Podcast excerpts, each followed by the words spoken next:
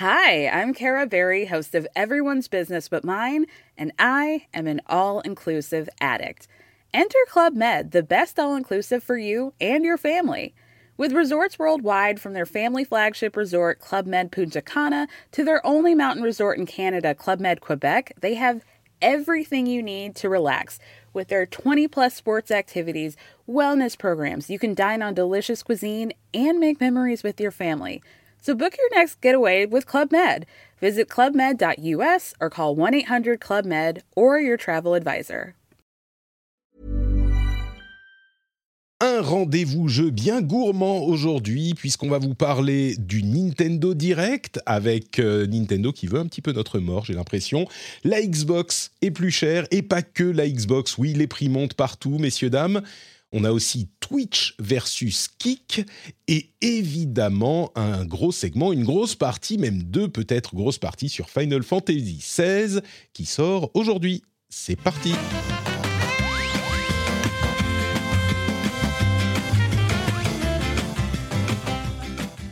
Bonjour à tous et bienvenue dans le rendez-vous jeu. Je suis Patrick Béja. Nous sommes en en quel mois? Nous sommes en juin. C'est ça, en juin 2023. J'ai réussi cette première épreuve de l'émission. C'est l'épisode numéro 299 et le prochain épisode sera l'épisode 300. On a préparé, on va faire un truc euh, un petit peu spécial. Vous verrez à ce moment-là.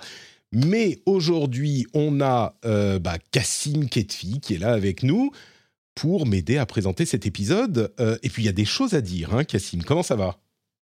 Ça va, euh, bah, ça va très bien. Écoute, euh, mais oui, c'est passé le mois de juin dans le jeu vidéo. C'est chaque année, c'est très rempli. et là, on est dans une année en plus qui est quand même une année magistrale, comme on n'en avait pas connu depuis un petit moment. Donc, donc j'ai l'impression qu'on peut dire c'est un mois dans l'année et donc, euh, c'est très rempli, tu vois, au niveau jeux vidéo, euh, on, est, on est gâté. Et on va voir que ça va pas s'arrêter, hein, parce qu'on a eu des annonces euh, qui font que ça continue. Donc, très heureux d'avoir Cassim, qui est d'autant plus légitime qu'on va parler de sujets qu'il maîtrise parfaitement. On, on, y viendra tout à l'heure. je veux juste remercier Julie Ledon, qui est la nouvelle patriote cette semaine. Merci beaucoup à toi, Julie, d'avoir rejoint les patriotes, l'équipe formidable des patriotes sur patreon.com slash rdvjeux et également Steph Sinalco, qui est le producteur de cet épisode. Merci à toi, Steph. Les Patriotes auront droit à un petit after show, je pense, euh, pour cet épisode. Je pense parler, parce qu'on on n'aura pas assez, on n'aura pas vraiment le temps de parler assez de Street Fighter, tu vois, Cassim, dans cet épisode spécifique. Et donc, je pense, euh, pour l'after show, parler un petit peu du mode moderne de contrôle dans Street Fighter et expliquer en quoi Parce qu'il y a beaucoup de gens qui se demandent est-ce que je dois jouer au mode moderne si je commence ou est-ce que je dois déjà me mettre au mode classique pour vraiment être prêt quand je serai un master qui fera des championnats, tu vois? Et je voudrais vous expliquer en quoi le mode moderne dans Street Fighter est tout à fait viable et même plus que viable est une option vraiment euh, euh, tout à fait, enfin, plus que viable parce qu'il y a des gens à très haut niveau qui l'utilisent aussi et pas que ça. Bref, je vous expliquerai un petit peu pourquoi le mode moderne est le bon choix si vous commencez Street Fighter ici et vous ne serez pas désavantagé pour la progression. Mais c'est pas de ça qu'on va parler tout de suite. On a beaucoup de sujets à couvrir et on va se lancer tout de suite avec la première info que qu'il faut retenir cette semaine.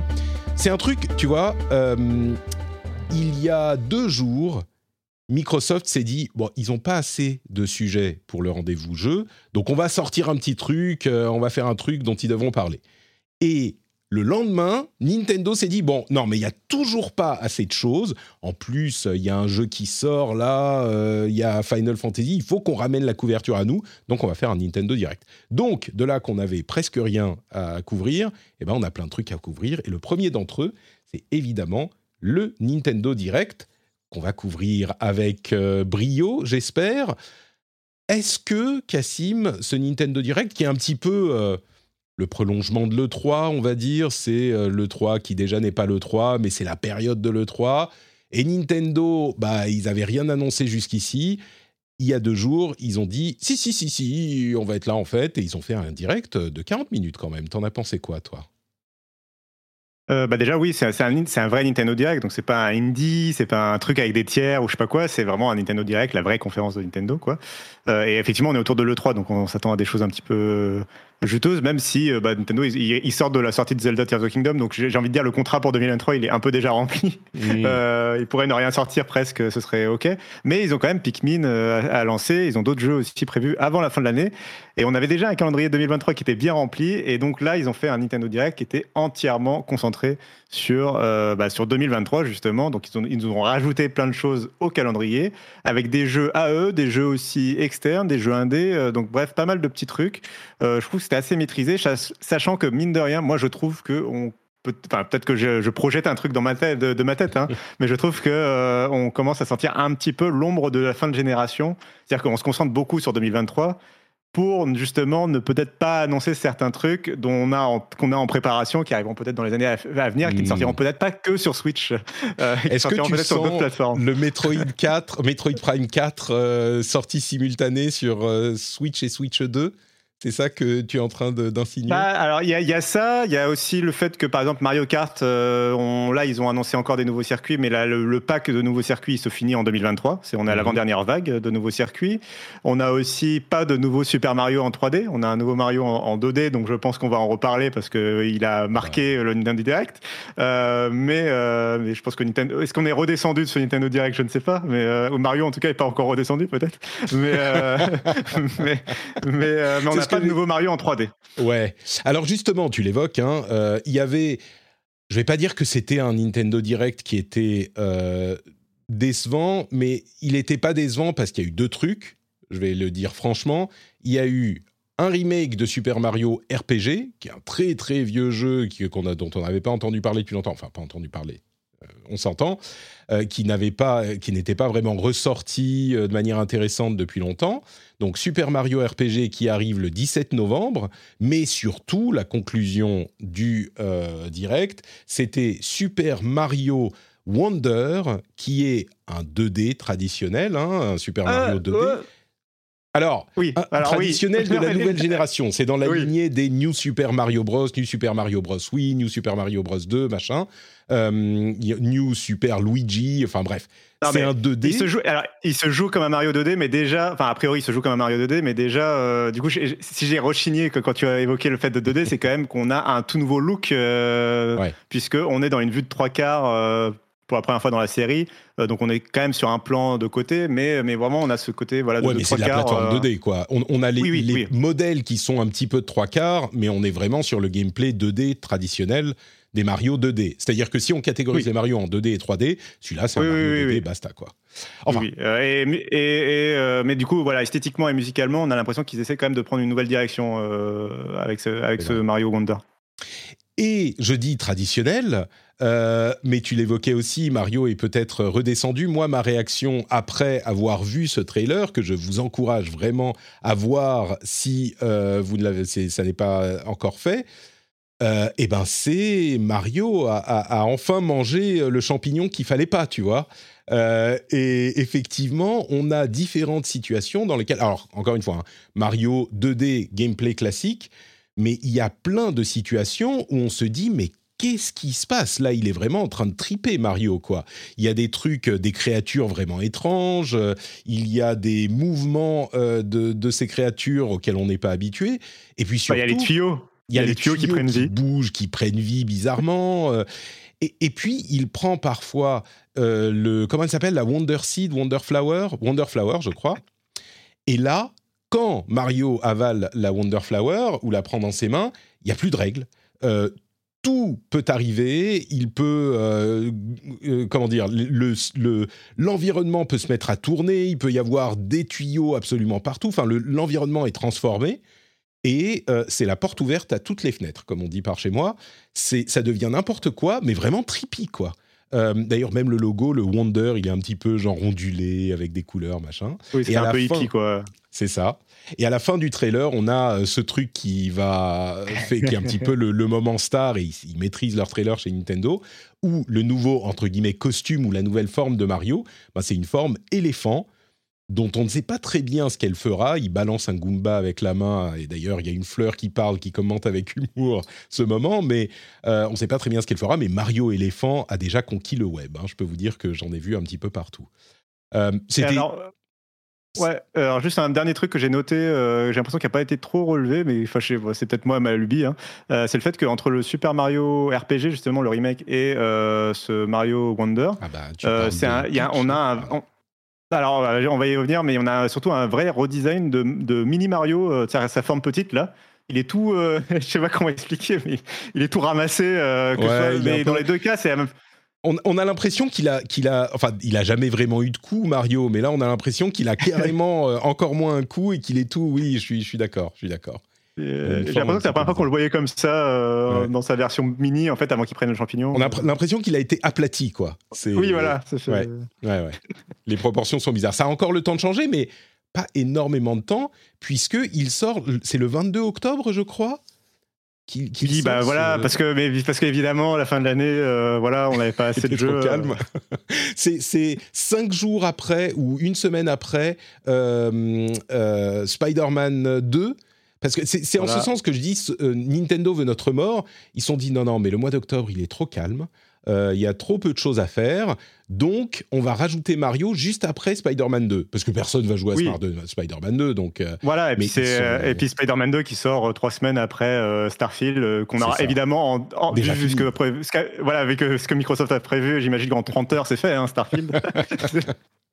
c'est non mais c'est criminel, c'est criminel à ce niveau. Franchement, euh, moi je pense qu'il y aurait, il y aurait possibilité euh, de poursuivre euh, Nintendo en, procès parce que à ce niveau-là, ça devient vraiment douleur infligée volontairement. Tu vois, c'est bref. je j'ai même pas mentionné le Mario long. Tu vois, j'ai vu un tweet très drôle que tu as que toi tu as tweeté d'ailleurs. Mario long n'existe pas? C'est ça. Mario Long n'existe pas, monsieur, monsieur Ketty. Euh, ne vous inquiétez pas, te dit ton psy. Et Mario Long hante tes rêves. Euh, vous, vous, le reconnaîtrez dans le trailer. Euh, et donc, tu voulais parler de pitch rapidement, peut-être? Ouais, juste pour conclure sur Mario Wonder. alors moi, qui suis grand fan de Mario, évidemment, je l'attends avec une impatience déjà absolument folle. J'imagine que c'est ton cas aussi. Je ne sais pas si on a besoin de, de, parler très longtemps de Mario parce que forcément, ça sera un, un coup gagnant, on imagine. Euh, euh, bon, on l'a même pas dit, c'est un autre jeu que je voudrais évoquer après, mais évidemment, il est jouable en coop aussi, donc ça va être, je pense, un bon mm. moment à passer aussi avec des amis. Ouais, comme les Mario, euh, bah, les New Super Mario. donc, ça, c'est Super Mario Wonder. donc, j'évoquais le, jeu Princess Peach, que, dont tu peux parler si tu veux d'ailleurs. Bah non, mais c'est que bah, y a pas, ça va être très rapide. Euh, ils ont teasé. Alors en fait, alors ce qu'il faut comprendre, c'est que dans ce Nintendo Direct, on sent qu'on est aussi peut-être derrière le, film Super Mario Bros. Et donc il y a eu le moment, euh, il y a eu le moment Mario. Il y a eu le moment Luigi avec euh, l'annonce euh, d'un Luigi's Mansion et il y a euh, enfin d'un remaster de Luigi's Mansion et il y a eu le moment Peach en fait et donc chaque, chacun des trois personnages a eu son moment dans, dans, le Nintendo Direct qui sont les trois personnages principaux quand même de, du film. Attends, pardon, on me dit dans la chatroom c'est le pile le même jour que Spider-Man, c'est le même jour? Voilà. Donc il faudra choisir. ok. Le, matin, tu joues à Mario, l'après-midi, tu joues euh, Bref, euh, et donc ils ont teasé, euh, mais ils n'ont pas montré grand-chose. ils n'ont pas montré grand-chose, mais ils ont teasé effectivement un jeu dédié à Peach. dans lequel elle a l'air d'être en mode un peu Magical Girl. Et hmm. ça, évoque aussi un peu ce qu'elle fait, enfin le côté badass qu'elle incarne dans, dans, dans le film justement donc ça peut peut-être une sorte de, continuité de ça euh, voilà de, en tout cas de, de jouer en tout cas de incarner euh, l'aventure par pitch directement euh, je pense que j'ai quelques amis qui vont qui eux sont très enthousiastes du personnage donc voilà Très, très curieux de voir ce que ça donnera, mais on en a vu vraiment que quelques secondes. Donc, bon, peut-être que ça sera. Il, il, est prévu pour 2024, celui-là. Donc, bon, on verra ce que ça donne. Mm. Euh, Il ne sortira que sur Switch. le mec qui continue avec ça. Eh, mais, la question est légitime. Hein. Euh, bref, je crois. Bon, on n'a pas besoin de parler plus longtemps d'une Switch 2. Effectivement, elle se profile. Plusieurs commentaires euh, ont, été dans le sens de ce que tu disais. Euh, possible qu'on commence à en parler début 2024 pour une sortie peut-être au bout de quelques mois. La, Switch 1 avait été annoncée très, très en avance dans un contexte complètement différent avec la, Wii U qui ne mm. fonctionnait plus. Donc là, c'est pas la même chose. Il est possible que on nous annonce une Switch 2, euh, j'en sais rien moi, en janvier 2024, qu'elle soit disponible en mai ou en juin. Et, ça pourrait arriver très vite, d'autant plus que il y a fort à parier que cette potentielle Switch 2 soit compatible avec tous les jeux de la Switch 1. Donc, euh, bon, la transition se ferait assez naturellement, comme c'est le cas pour les, les consoles jusqu'ici, les nouvelles consoles récentes. J'ai l'impression qu'il n'y a pas grand-chose à dire de plus de ce, de ce Nintendo Direct. Il y avait des jeux qu'on avait déjà vus ailleurs, Sonic Superstar, Persona 5 Tactica. Il y a des jeux qu'on n'a pas forcément vus ailleurs. Il y a un nouveau euh, détective Pikachu, avec Pikachu qui parle et qui demande du café. C'est bon, marrant. Moi j'adore. Oui, je voulais, euh, je voulais mentionner, euh, alors je voulais peut-être mentionner un, jeu du coup quand même, mhm. Nintendo Direct avant qu'on conclue, sur Vampire Survivors qui arrive sur Switch. Mhm. Et il arrive pas que sur Switch, il arrive avec une mise à jour. Euh, qui va être aussi proposé sur les autres plateformes, mais qui euh, va activer le, la coop locale, euh, donc encore plus de bordel à l'écran pour mmh. Vampire Survivors, et qui est quand même un des meilleurs jeux indés de ces dernières années. Enfin, une surprise quand même.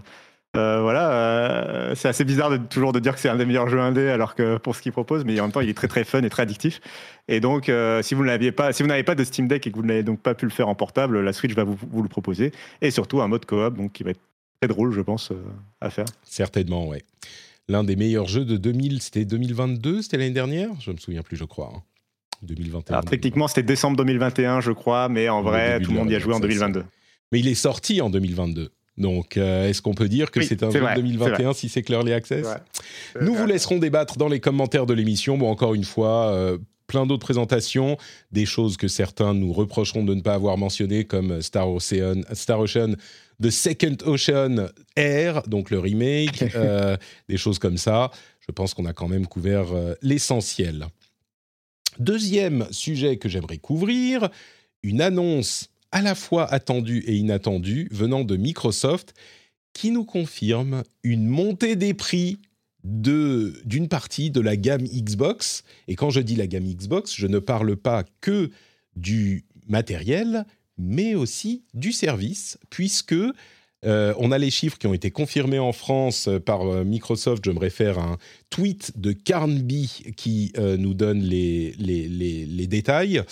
La Xbox Series X passe de 499 euros à 549 euros. Elle s'aligne sur le prix de la PlayStation 5 avec lecteur de disque à partir du 1er août 2023. Donc vous avez encore le temps d'en acheter une si vous souhaitez l'avoir à 50 euros de moins. Et euh, surtout peut-être, alors la euh, série S ne change pas de prix, donc euh, bonne nouvelle pour l'entrée de gamme. Il y a la version 1 Tera de, disque dur, enfin de SSD, qui a été présentée pendant la conférence E3 et qui est 50 euros plus cher si je ne m'abuse, à 249, à 349 pardon euros.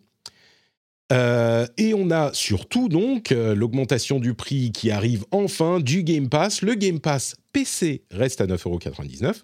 Le Game Pass console prend 1 euro à 10,99€ et le Game Pass Ultimate a une augmentation de prix assez substantielle en passant de 12,99 à 14,99. Ça, ça arrive le 6 juillet, donc beaucoup plus vite que le matériel. Euh, donc dès le 6 juillet, le prix de l'abonnement mensuel augmente après l'augmentation du prix de, jeux euh, first party, si je ne m'abuse, ils sont passés à 80 hein, euh, récemment. Euh, toi qui es un expert absolument incontesté de Microsoft, j'ai l'impression que tu t'y attendais, et on s'y attendait, et ils l'avaient dit, mais enfin quand même, ils l'ont dit après avoir dit qu'ils ne le feraient pas, et puis finalement ils le fassent. Moi je trouve ça un petit peu, comment dire, euh, dis-moi, dis-moi ce que tu en penses toi déjà, et puis je commente après. Euh, il y, a vraiment quelque chose d'assez étrange dans cette augmentation de prix, je trouve, parce que euh, effectivement, moi je trouve qu'on s'y attend, on, pouvait s'y attendre parce qu'ils avaient toujours promis que globalement ils voulaient maintenir les prix, surtout pour Noël 2022. Donc on est loin, loin après Noël 2022, donc on va dire qu'ils étaient légitimes à pouvoir augmenter leurs tarifs. surtout que là, du coup, pour la console, ils s'alignent avec, avec la PS5. D'ailleurs, ils ne l'augmentent pas, il me semble, aux États-Unis, tout comme Sony n'a pas augmenté le prix de sa console aux États-Unis. Comme quoi, euh, c'est fou quand il y a un marché où il y a deux fabricants qui sont vraiment au coude à coude et il n'y en a pas un qui éclate l'autre euh, mm. tout de suite. Euh, la concurrence, ce que la concurrence, la concurrence joue tout à coup, c'est incroyable ça. incroyable comme idée. bref, mais du coup, donc en, France, nous on a bien l'augmentation de prix. Mais je trouve que c'est très, très, étrange. Moi, enfin, moi, je la ressens comme très étrange parce que, du coup, elle arrive en juin 2023, alors que d'autres marques reculent en termes de prix. C'est-à-dire que, par exemple, un Apple ou un Nvidia, qui sont sur des marchés complètement différents, euh, avaient fait exploser leur prix en 2022. et notamment avec l'iPhone, les MacBooks, etc. Et en 2023, les nouveaux produits qu'ils annoncent sont à des prix, voire même ils baissent des prix. le, nouveau, le, dernier MacBook Air, par exemple, en date, a baissé de prix là au mois de juin à la WWDC. Donc on est sur une période où en fait l'euro-dollar s'étant un peu réajusté, euh, on est sur une période où les produits tech euh, presque redescendent un peu en termes de tarifs ou redeviennent plus raisonnables en France. Et c'est à ce moment-là que Microsoft annonce l'augmentation de prix, ce, qui, mm. du coup fait un peu un truc euh, anachronique, même si sur le seul marché de la console de jeu, ils s'expliquent parce qu'en en fait, ils ont juste encaissé, ils ont tanké six mois et là, ils augmentent quoi. Et il y a une question de, vente à perte plus pro. Exactement. il est plus, facile de... baisser les prix quand tu fais 30% de marge que quand tu fais parfois moins, moins 5%. Donc, mais, mais, euh, mais voilà, donc c'est un peu les derniers finalement à, faire cette augmentation de prix. Sur le prix des abonnements, euh, je trouve ça beaucoup plus euh, entendable dans la mesure où, un, ils n'avaient jamais augmenté le prix de, l'abonnement au Game Pass jusqu'à présent. Deuxièmement, tous les services ont augmenté de prix. Netflix, Apple TV, Amazon Prime, tous les services ont augmenté leurs tarifs. Euh, au moins, il reste assez compétitif, je trouve, puisque PlayStation Plus est au-dessus, euh, notamment le PlayStation Plus Premium, il est vraiment plus cher au mois. Après, la, nuance, c'est que Sony propose des abonnements euh, à 6 mois, 1 an, qui sont dégressifs, ce que ne fait pas Microsoft. Cela dit, l'astuce, la, la, famoso astuce de, pour s'abonner sur 1, 2 ou 3 ans de Game Pass Ultimate reste dispo jusqu'à preuve du contraire, donc ça devient encore plus intéressant pour le coup, puisque le tarif il bouge pas. Et d'ailleurs, je voulais apporter une petite subtilité sur ce que tu as annoncé. Tu disais que le tarif changeait au 6 juillet, c'est vrai, mais pour les anciens abonnés, ce sera que en août que le prix euh, sera effectif. Et, pour, et si vous avez un long terme d'abonnement, c'est-à-dire que si vous avez par exemple un an, deux ans, trois ans d'abonnement sur votre compte, euh, vous n'êtes pas du tout touché par, euh, par l'augmentation, ce sera au renouvellement. Évidemment, évidemment. C'est clair.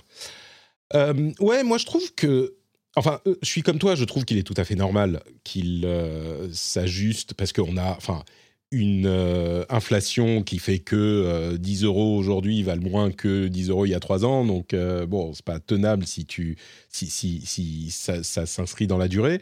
Là où ça me gêne plus, c'est que au moment où les augmentations de prix, on a vu les, augmentations de prix ailleurs, euh, tu me diras si je me trompe, mais j'ai bien l'impression qu'on a eu un discours chez Microsoft, pas quand ils ont dit oh bon bah finalement on va devoir augmenter à un moment, mais on tient bon pour Noël, mais quand euh, il y a eu des annonces avant ça.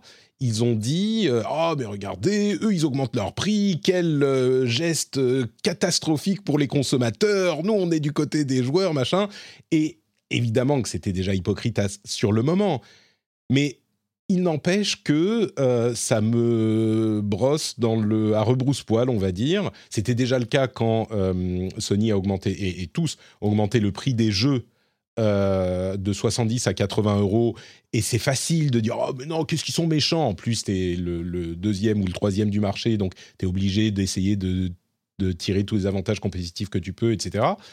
Et, et comment dire c'est sur ces questions aussi, euh, comme je le dis souvent, la justesse mène à la justice et la justesse, c'est que, bah, avec l'inflation et les tarifs ajustés, les jeux n'avaient pas augmenté de prix depuis très très très longtemps et donc euh, la valeur était bien, bien moins importante. Donc ça devait arriver au bout d'un moment, euh, c'était évident. Et donc le fait de dire oh là là, mais qu'est-ce qu'ils sont méchants chez Sony, ils augmentent leur prix. Regardez, nous on est des pour les consommateurs et puis un an plus tard ou un an et demi plus tard en fufu, tu fais oh bah nous aussi on va le monter et puis on monte le prix de notre console et puis on monte le.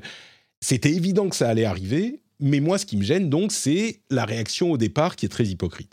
Bon après euh, voilà c'est pas la fin du monde mais je le mentionne. Euh, bah après en plus toujours sur cette question de timing il y a le fait qu'on sort de la sortie de Redfall et que euh, et donc il y a un truc un peu. Enfin, moi, en fait, si tu m'avais demandé quand est-ce qui, était le plus opportun d'annoncer l'augmentation d'abonnement, on pouvait se demander si c'était pas plus logique de le faire au moment de l'arrivée de Starfield, enfin, de le faire avaler au moment de l'arrivée de Starfield.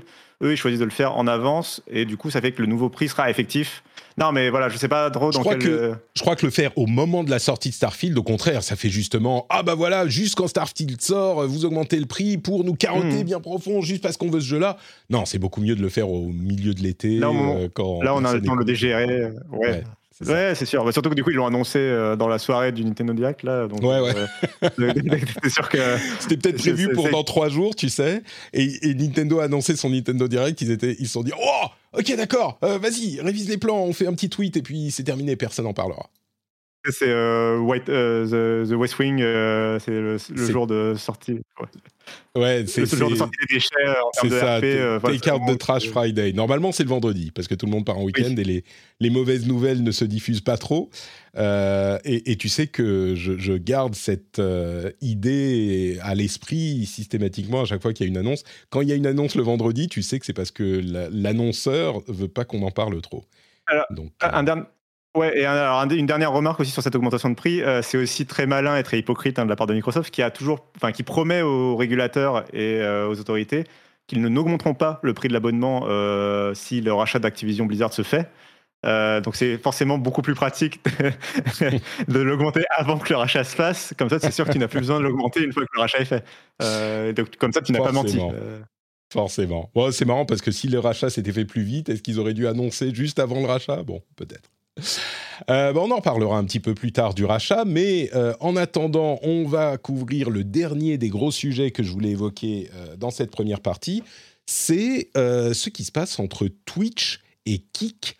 et c'est un petit peu, bon, les mauvaises langues diront que c'est Carib et Scylla ensemble qui se regardent, mais comment dire il y a des gens qui ne savent peut-être pas ce qu'est Kik et on peut au minimum leur expliquer. Alors on sait que Twitch a des euh, difficultés avec ses créateurs qu'il euh, ne traite pas bien, selon ces mêmes créateurs depuis quelques années et ça va un petit peu de mal en pire. Ils ont annoncé il y a quelques jours à peine un nouveau euh, statut de partenaire qui euh, réinstaurerait, mais de manière assez régulée, le, partage de revenus 70-30, alors qu'il était disponible à certains partenaires privilégiés sans règles claires pendant longtemps. Ils avaient annoncé qu'ils repasseraient à 50-50, donc on garde la moitié, on vous donne la moitié.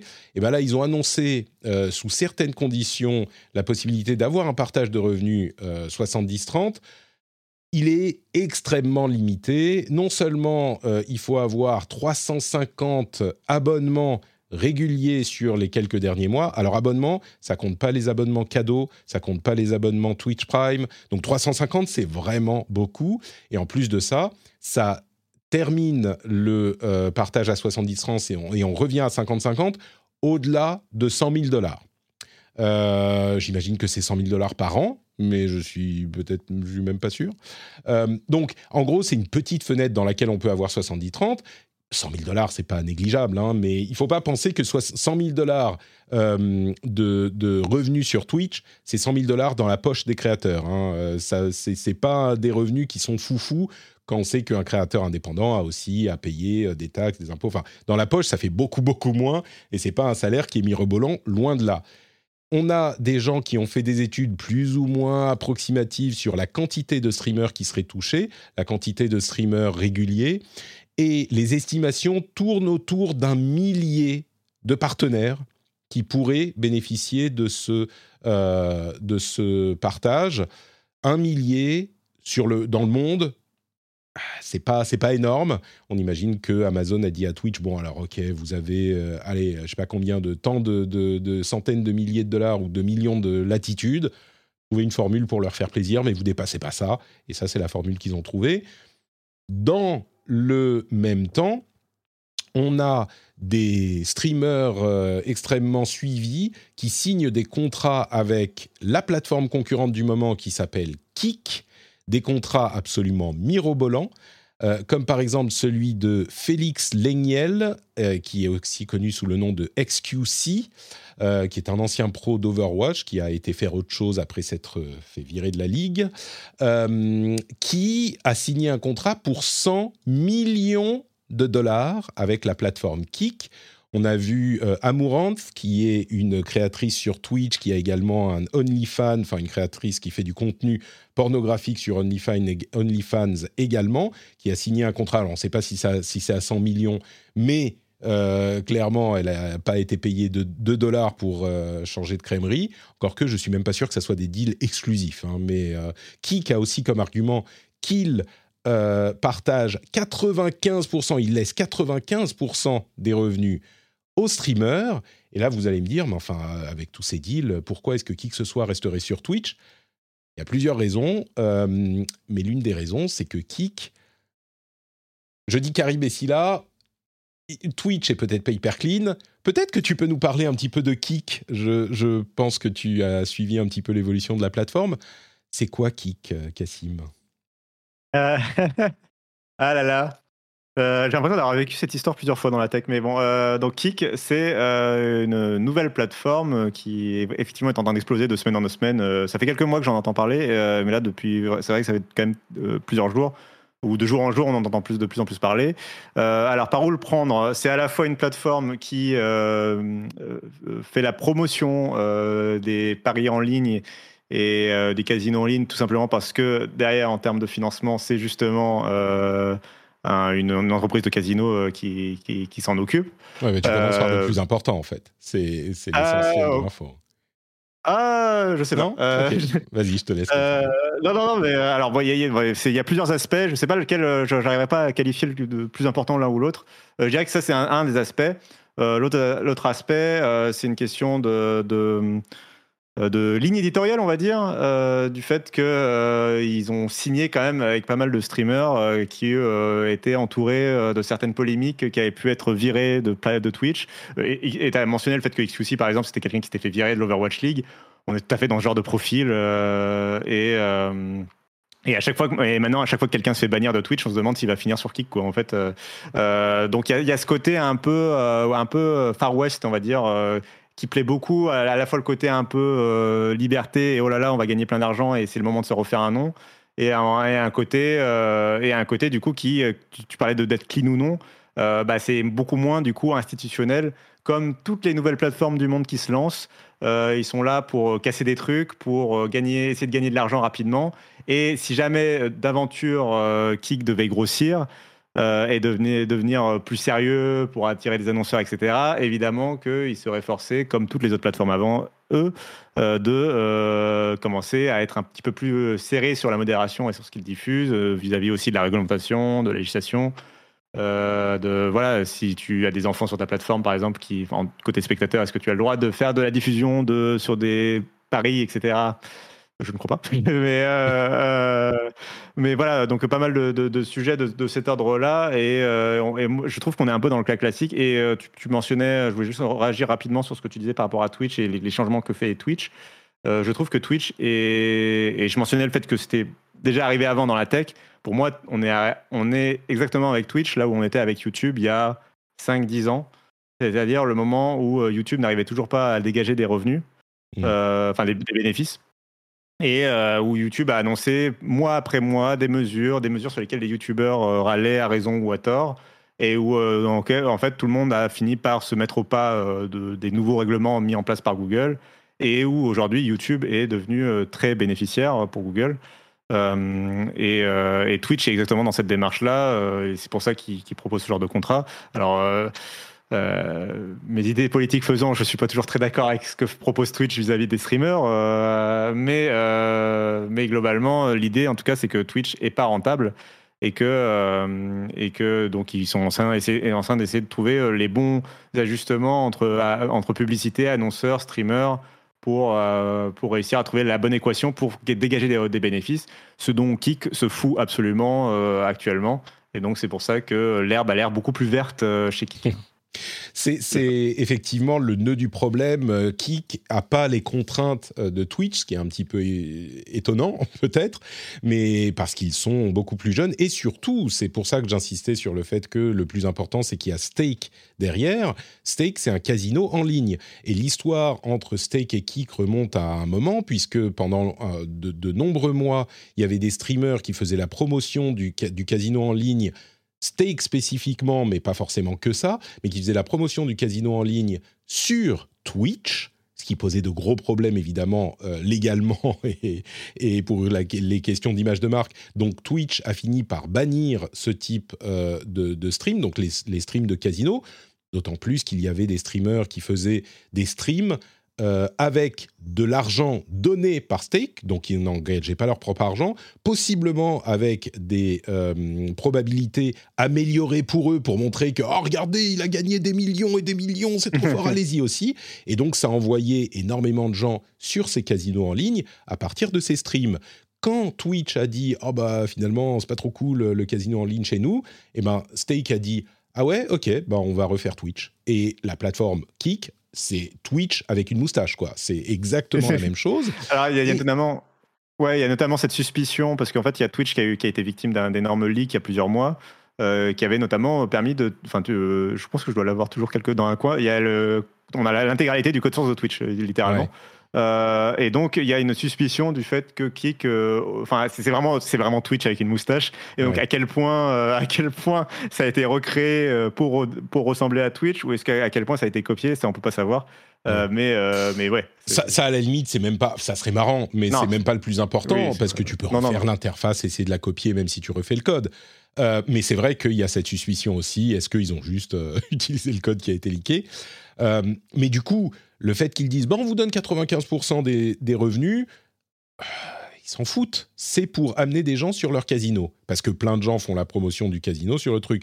Et effectivement, tout l'aspect, vous pouvez faire ce que vous voulez, euh, vous faites du streaming de trucs pornographiques, vous mettez des trucs euh, sans s'occuper de, des questions de copyright. Il y a des gens qui streament des films existants, enfin, c'est n'importe quoi. Évidemment qu'ils peuvent se le permettre parce qu'ils sont tout petits. Euh, est-ce que la, la, la, masse des spectateurs suivra peut-être, mais c'est tellement casse-gueule qu'à mon avis, c'est pas une bonne idée. Ceux qui s'en sortent bien, c'est ceux qui signent des contrats exclusifs. Enfin, 100 millions pour XQC, euh, évidemment qu'il a eu raison de, suivre le truc. Mais je te trouve très prudent sans doute par euh, question de, parce que tu es éthique et professionnel. Euh, moi, je le suis peut-être un petit peu moins, et, je pense sincèrement que Kik est une. Enfin, c'est pas une arnaque dans le sens que effectivement, c'est une plateforme de streaming euh, qui fonctionne et qui attire des streamers.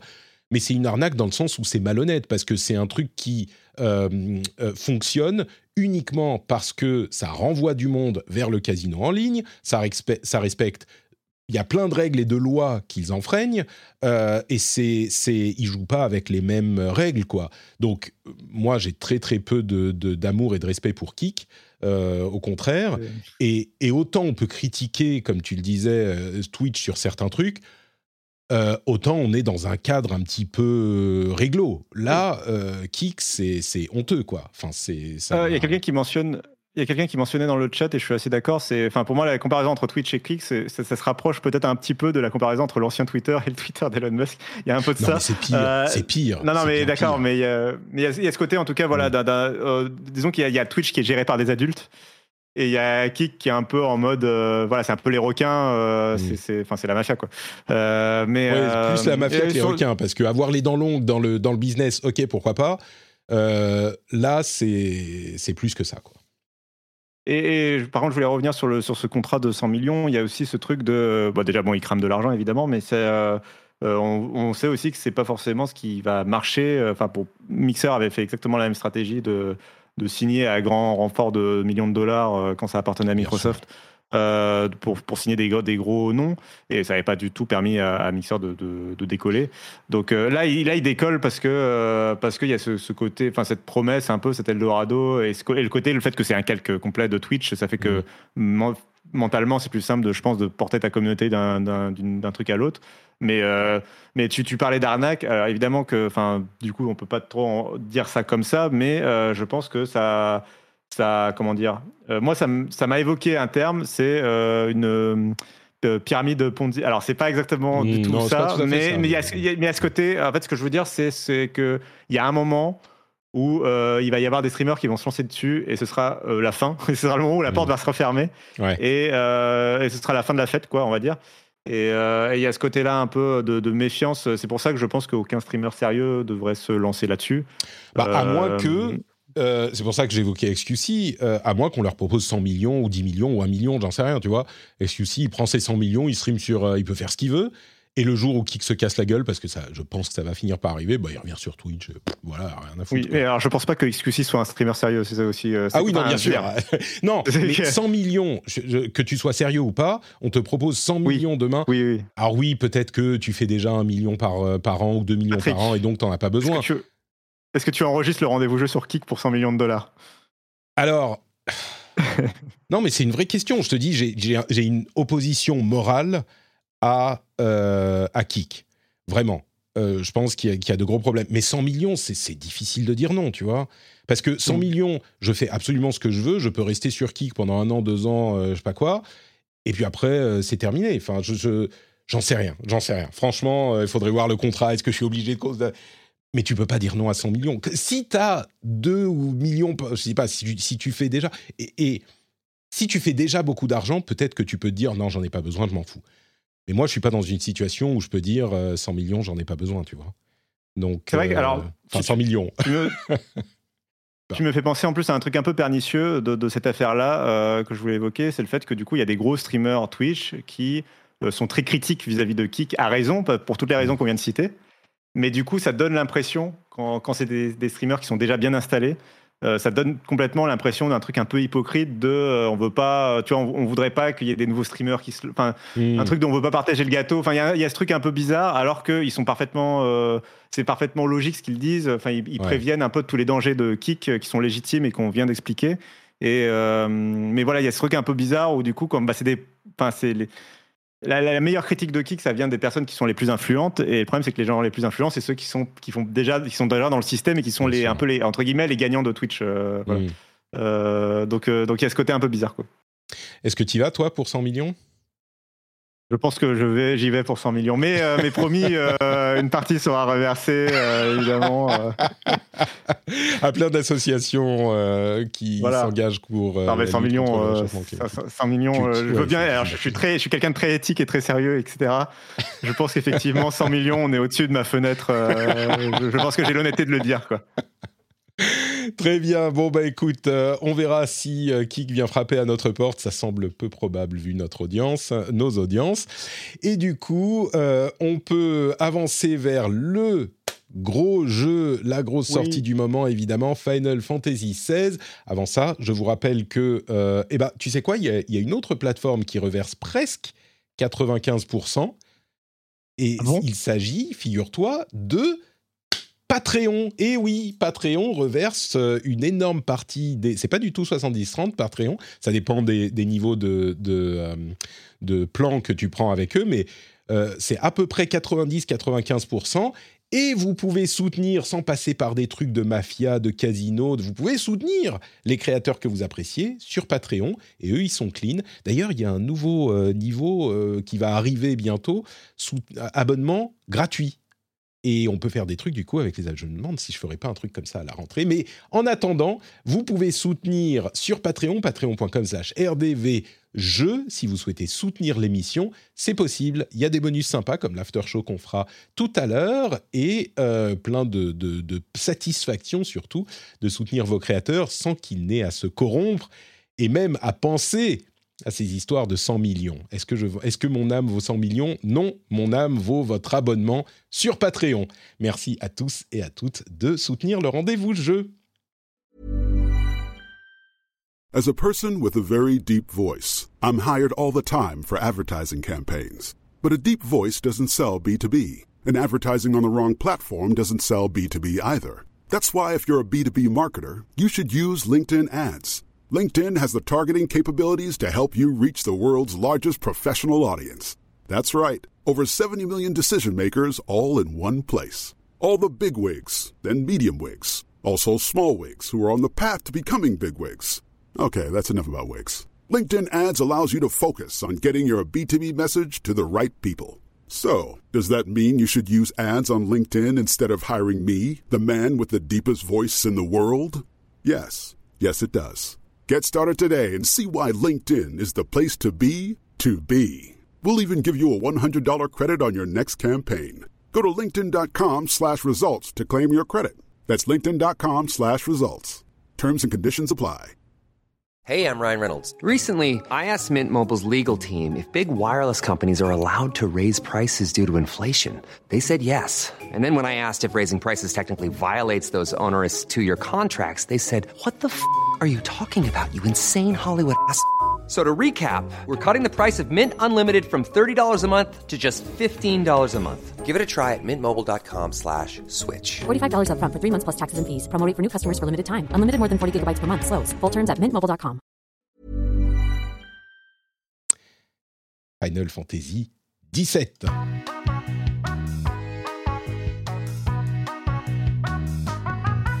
Pourquoi j'ai dit 17 je crois, que j'ai dit, je crois que j'ai dit 17 aussi dans le segment que je vais vous passer tout de suite, qui est avec euh, Damien Sky Marmotte, qui lui a testé le jeu sur sa chaîne YouTube notamment, hein, Sky Marmotte, euh, qui était déjà venu il y a quelques temps pour nous parler d'un autre jeu. On a discuté 40 minutes avec lui d'énormément d'aspects de Final Fantasy XVI, sans spoiler évidemment. Donc vous pouvez écouter et nous on revient juste après pour en parler encore un petit peu plus. Bonjour Damien, comment vas-tu? Bonjour Sky Marmotte. Salut Patrick. Bah oui, ça va. Enfin, en forme. Si on disait à l'heure à laquelle on enregistre tout ça, les gens seraient surpris, mais bon. Écoute, non seulement ça, mais en plus, on a passé à peu près 20 minutes à essayer de corriger un mini grésillement dans, dans ton, ta voix, dans ton micro. On n'a pas réussi, mais on ah, avance quand même. Preuve de mauvaise foi, c'est pour ça, j'y mets pas du mien.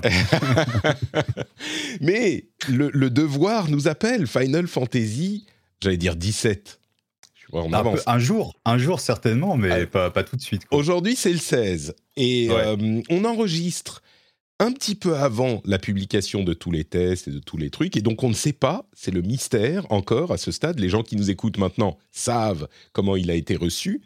Euh, mais nous, on est un petit peu dans le noir, et moi encore plus, parce que toi, tu as, les mains dessus depuis un moment, moi pas du tout. Euh, et je suis hyper curieux je vous remets un petit peu en situation, parce que j'ai entendu des insinuations qui pourraient aller dans les deux sens. Les gens ont été très professionnels. Est-ce que c'est super bien ou est-ce que c'est très décevant? Je sais pas. Moi, j'ai fait la démo. J'ai adoré la démo. Euh, y compris les passages que les gens ont eu l'air de pas trop aimer. Et j'ai eu des retours genre, ouais, elle est un peu chiante, la démo, machin. Et je suis dans le noir complet, je ne sais pas du tout. Et du coup, Damien, euh, avant, on va faire durer un tout petit peu le suspense. tu peux nous dire quand même qui tu es. Tu as déjà été dans l'émission, mais euh, présente-toi en deux secondes et puis on, se lance sur ton avis sur Final Fantasy XVI. Eh ben écoute, donc mon pseudo Sky Marmotte, on peut me retrouver sur YouTube. J'ai ma chaîne depuis trois ans maintenant, trois ans et demi même. Je fais des tests, des, des, guides, des vidéos découvertes. voilà, c'est à peu près le, contenu qu'on retrouve.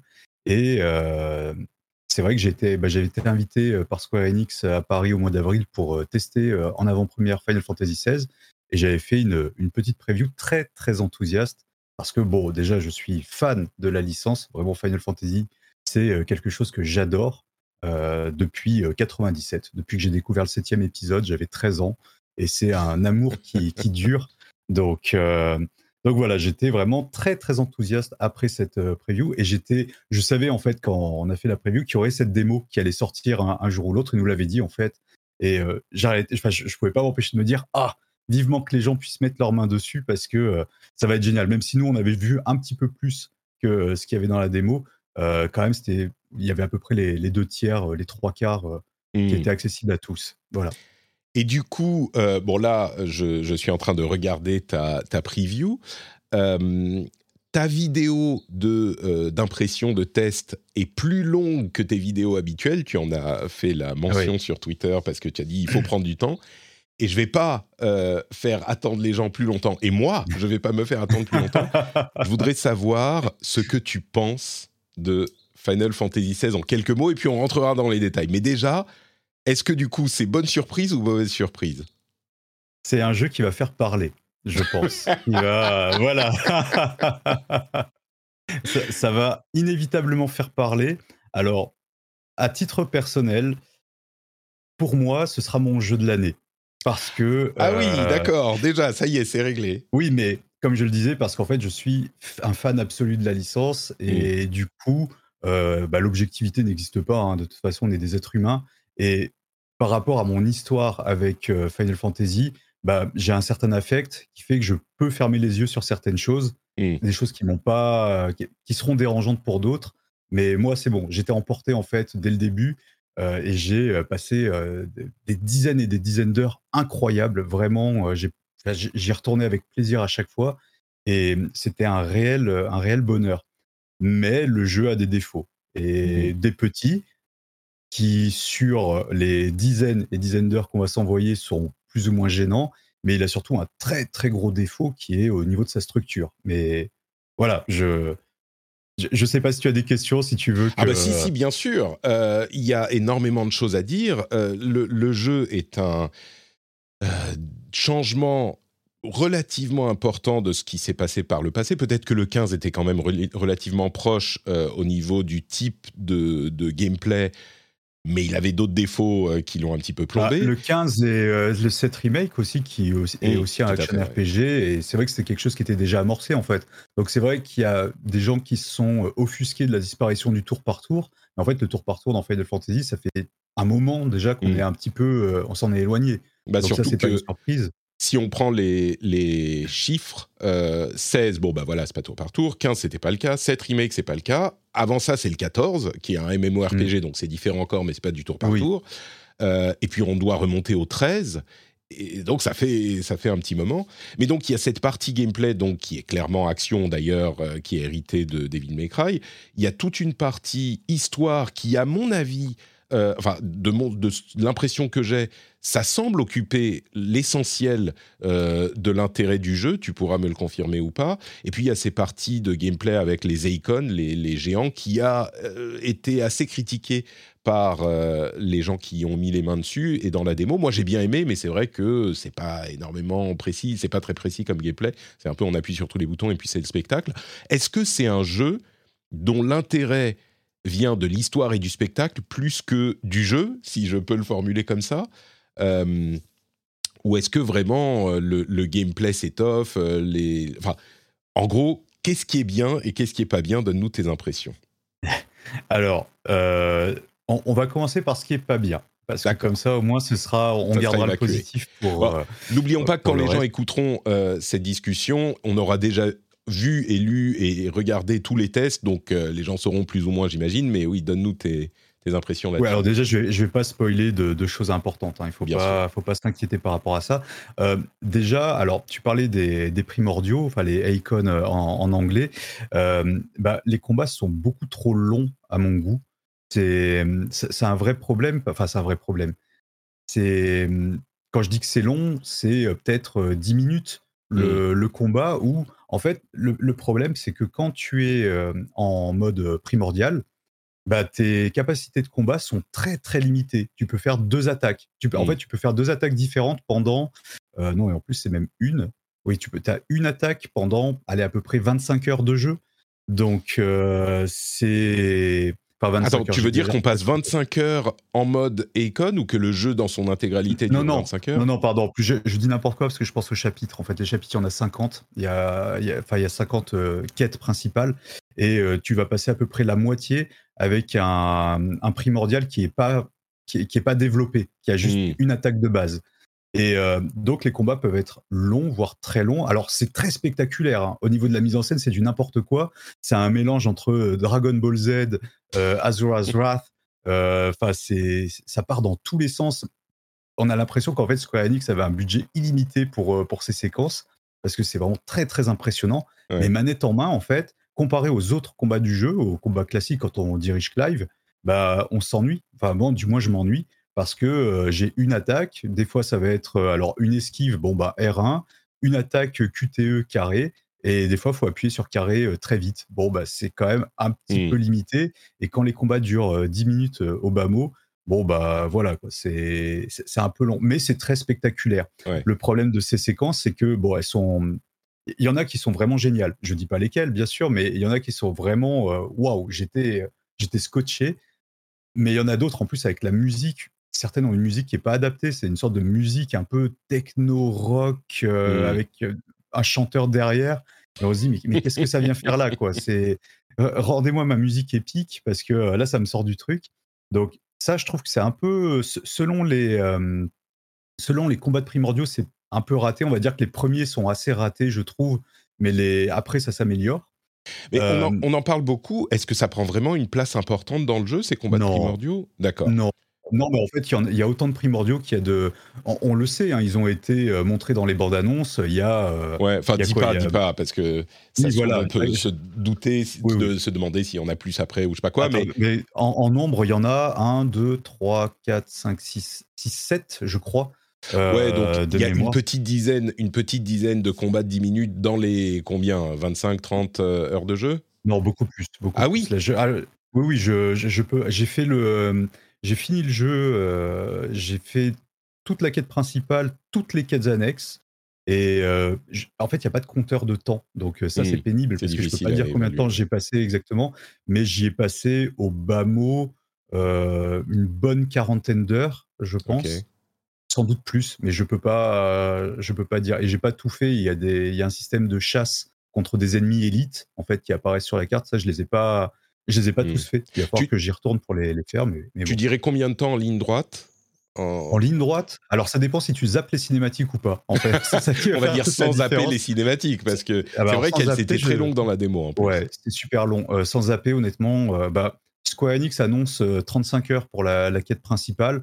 Euh, moi, je fais toujours moins qu'en général que ce qui est annoncé, mais je zappe aussi pas mal de choses au niveau des dialogues. Donc euh, voilà, c'est dur à dire. Dire Mais 30, je pense que, que, que beaucoup de personnes vont zapper en fait des choses parce que des séquences cinématiques, il y en a tout le temps. Mais pour les Mhm. moindres choses, et même quand tu vas discuter avec un marchand, ce qui est quand même très pénible, parce qu'en fait, ça fait temps de chargement, petit dialogue, euh, et tu ressors retant de chargement, en fait. Donc c'est euh, c'est c'est très très long. Et c'est pas justifié. En fait, quand tu vas parler à un marchand, t'aimerais juste qu'il y ait une invite textuelle qui, qui Ouais. s'ouvre, acheter, et voilà. Et sans tu veux en dire- fait, il soit forcément. Quand, quand tu veux dire il y a une, euh, quand tu dis qu'il y a une scène cinématique avec un marchand, c'est genre il te raconte sa vie ou c'est juste que le bonjour, qu'est-ce que tu veux m'acheter, qu'est-ce que tu veux me vendre, est enrobé dans une scène ciné- cinématique ça. inutile? La Ah oui, deuxième, ça, euh, d'accord. Ouais, ouais, ouais. Au Ah début, ouais. la première fois que tu leur parles, ils vont te parler de leur vie. Mais Mhm. après, euh, quand tu vas les voir, non, c'est juste euh, bonjour, euh, comment vas-tu? Et, et voilà. Ouais. Et, euh, Bon, ça tu peux zapper ça. T'appuies. Oui, oui, oui, mais en fait, le temps, quand tu appuies sur Start et que tu maintiens triangle, le temps que tu passes, parce que tu sais, ça charge en fait pour, euh, pour, pour, euh, valider l'action. Donc Mhm. le temps que ça, ça prend de charger le truc, c'est quasiment aussi long que euh, le- la petite phrase qu'on va te dire. Donc c'est euh, Hmm. voilà, ça c'est un truc un peu pénible. C'est, c'est, en fait, ça manque un peu de, de confort, de- si tu veux, en termes de, de gameplay. Ils se sont dit, bah ouais, on va faire un truc vraiment immersif où tout le monde est doublé, tout le monde a quelque chose à dire. Mais concrètement, quand tu joues, bah c'est pas si agréable que ça parce que le marchand, comme tu vas lui parler euh, 40, 50, 60 fois, bon bah qu'ils disent la même chose à chaque fois, tu, tu pourrais t'en passer. Voilà, ça c'est fait partie des, petites lourdeurs. Après, il y a énormément de scènes cinématiques, mais ça sert toujours à, c'est c'est vraiment pour l'histoire. Alors, c'est vrai qu'on pouvait se poser la question, on pouvait se dire dans la démo, il y a- c'est très bavard. On, on pouvait se dire, euh, bah oui, il y a quand même beaucoup de cinématiques, mais c'est normal, c'est le début du jeu, scène Ouais. d'exposition, etc. Bah, non, c'est comme ça tout le temps. en C'est comme ça tout le temps, Euh, d'accord. ouais, ça, ça ne s'arrête jamais. Alors après, bon, bah, il y a des gens à qui ça va pas plaire parce que c'est vrai que euh, faire euh, 500 mètres et être, euh, avoir une cinématique, 500 mètres, autre cinématique, ça Hmm. peut, euh, ça casse le rythme. En fait, il y a un vrai problème de rythme dans le jeu, mais ça dépend après de, de ce qu'on cherche aussi, de ce qu'on attend du titre. Ce sera plus ou moins dérangeant. Ok, alors on continue sur les points négatifs. J'imagine qu'on arrivera aux points positifs ensuite. Euh, Ouais, ouais, donc, les combats icônes euh, qui sont sans doute trop longs Long. et trop passifs surtout. Spectaculaires, mais au bout de bon 5 minutes de spectaculaire à, à regarder les Oui, mêmes voilà, c'est ça. cascades. Mm. Bon, euh, trop, le, le rythme cassé par beaucoup trop de cinématiques, souvent inutiles. Quoi d'autre en, en négatif? C'est un. En, en fait, on se... le jeu, c'est pas un jeu en monde ouvert. hein. Ça, on le savait euh, de base. Des... Par contre, ce sont de très grands niveaux. Les zones sont euh, vraiment très étendues. Alors, à chaque fois qu'on arrive dans une région, au début, euh, c'est tout petit, mais en fait, on... au, au fil de l'exploration, on va ouvrir de, de nouveaux endroits. Et en fait, ben, on a le réflexe de se dire, bah, quand je regarde ma carte, je vois où je dois aller. Et ah tiens, sur le côté, je vois qu'il y a une clairière qui est un petit peu démarquée. Je et naturellement, tu dis, bon, bah, je vais aller voir ce qu'il y a. Hmm. Et en fait, à chaque fois, tu es déçu parce qu'il n'y a jamais rien. Ah, Donc, euh, c'est un jeu qui ne récompense pas du tout l'exploration. Et ça, c'est frustrant. Alors, c'est vrai que c'est pas un jeu en monde ouvert, donc il n'y a pas normalement d'exploration. Enfin, c'est pas, c'est pas la, la- Non, mais effectivement. la chose euh, la plus importante. Mais c'est vrai que quand tu as une carte qui est étendue et tu as envie d'aller voir dans les recoins ce qui se passe, parce que comme il n'y a pas de marqueur dessus, Mm. euh, tu te dis, bon, bah, pourquoi pas, les, les zones ont un nom, euh, donc euh, je vais aller voir, on sait jamais. Mais en fait, non, on est toujours déçu, donc c'est frustrant. Alors après, ça va souvent être des lieux où en fait, on va retrouver des ennemis en version élite. Ah, euh, quand même, donc il y a quelque chose. Ah, plus tard, oui, d'accord. Mais plus tard, si tu veux, Mm. c'est pas, c'est pas tout de suite. Donc C'est pas euh, un truc qui, au cours de, pour lequel ils avaient prévu de mettre quelque chose et au cours de la production, ça a été coupé. C'est que il y aura un truc plus tard quand tu seras plus avancé dans l'histoire ou plus élevé en niveau. Mais il y a déjà le truc là, sauf que à la base il y a rien. Ouais, quoi, c'est- donc, et, euh, et c'est pas, ça fait pas naturel en fait. ouais, ouais. Et si tu veux, euh, je, je fais la comparaison avec Elden Ring, même si les deux jeux n'ont rien à voir. Elden Ring, où que tu ailles, les choses sont déjà là en fait. Et Mm. c'est euh, c'est- si tu veux aller euh, taper les boss les plus puissants dès le début, tu peux. Ils sont déjà là en fait. Ils sont euh, tout est déjà sur place. Là, en fait, c'est un peu frustrant parce que euh, bon bah voilà, on te on, on te laisse te promener, mais ça sert à rien. Donc euh, ça c'est un petit peu frustrant. Ouais, c'est un choix de design étrange parce que euh, tu peux effectivement soit déjà mettre les gros boss, il y a pas de raison, enfin il y a peut-être une raison, mais euh, c'est étrange de pas les mettre parce que tu les vois, tu vois qu'ils sont niveau euh, 45, toi t'es niveau 10, bon bah ok, tu comprends vite que Mm. tu vas pas aller te le taper. Et puis traditionnellement, dans la plupart des jeux, ça fait partie du langage euh, vidéoludique. Tu, tu, si tu mets un truc auquel tu peux aller, même si il n'y a pas un gros pointeur qui t'indique là-dessus, bah, tu dois mettre une petite, un petit bonbon, une petite carotte là-dessus dans tous les jeux du monde. Alors évidemment, les gros jeux d'exploration en monde ouvert, les Zelda, les, les Assassin's Creed, j'en sais rien, tous ces trucs-là, il y a toujours un truc pour te récompenser un petit peu. Mais même au-delà, tu prends un God of War, bon, bah, si tu vas dans un petit recoin, tu as, un objet, tu as une potion, tu as quelque chose.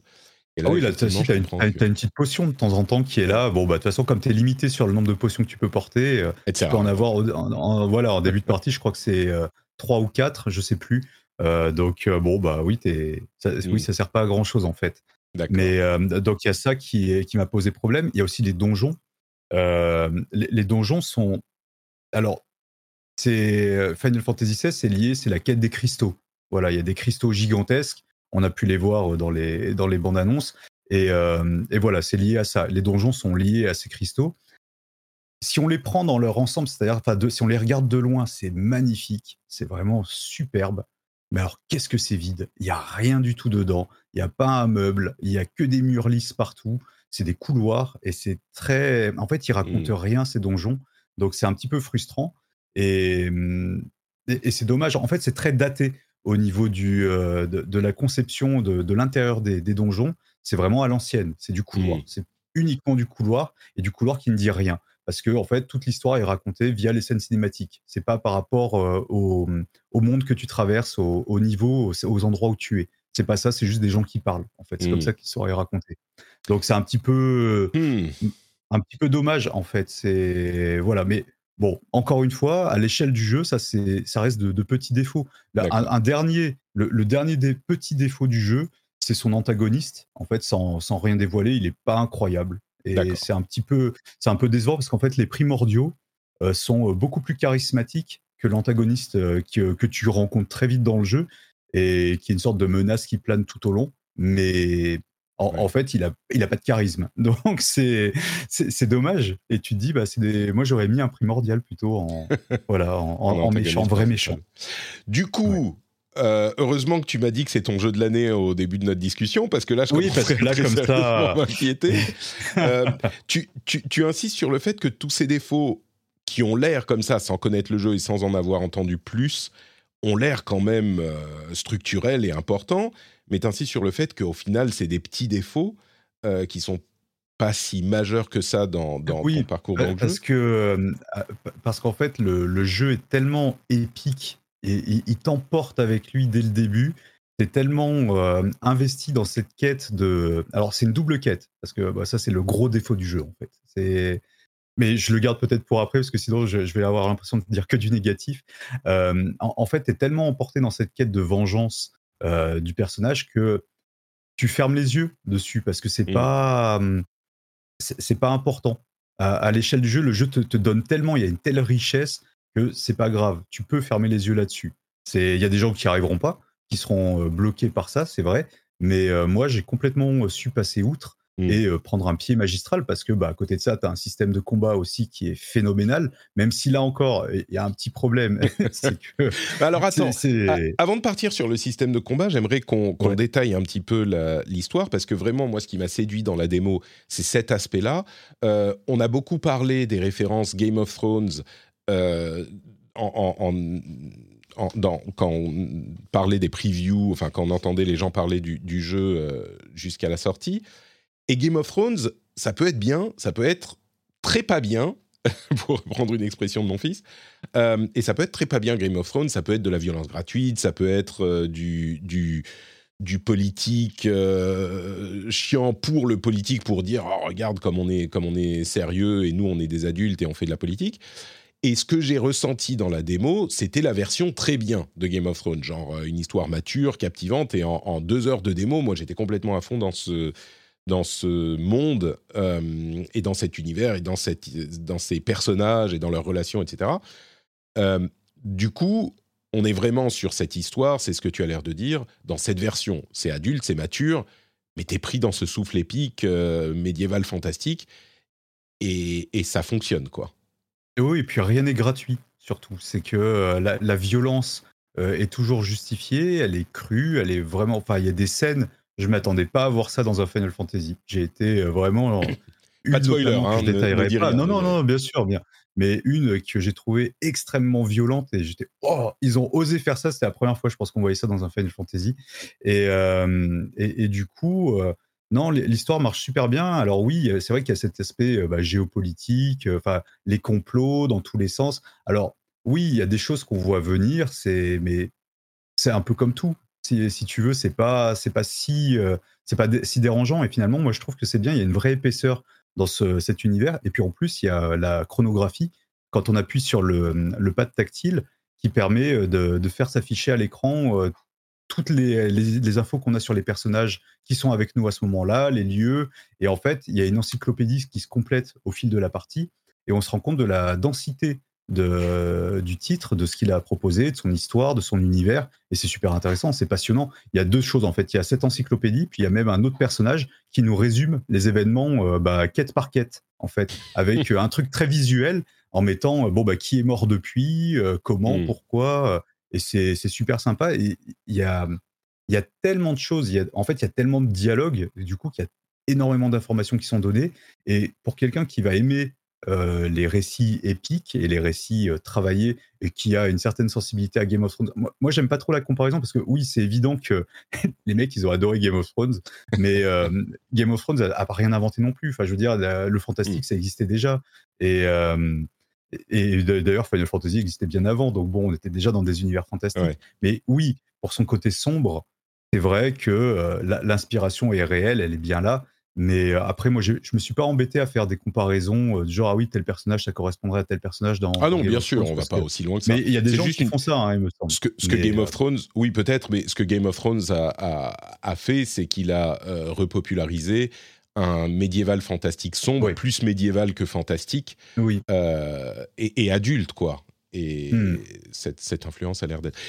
je voudrais revenir à l'histoire ensuite, puisque c'est l'un des éléments qui t'a beaucoup plu, mais continuons sur le gameplay, qui l'a aussi posé quelques questions par rapport à la démo et au preview. Enfin, en tout cas, la démo, si on fait que la première partie, on a l'impression qu'on va tuer deux monstres, et puis on repart dans une cutscene, et puis on tue deux monstres, et puis au final, on reste sur sa fin sur le gameplay, dans la démo en tout cas. Euh, est-ce que c'est le cas dans le jeu au final également, ou est-ce que ça devient vraiment sérieux, meaty euh, Genre, on a vraiment du, le gameplay est aussi important que l'histoire et fun? Bah, En fait, euh, c'est-à-dire que le jeu raconte deux histoires. Et la première correspond au tuto euh, du mhm. jeu.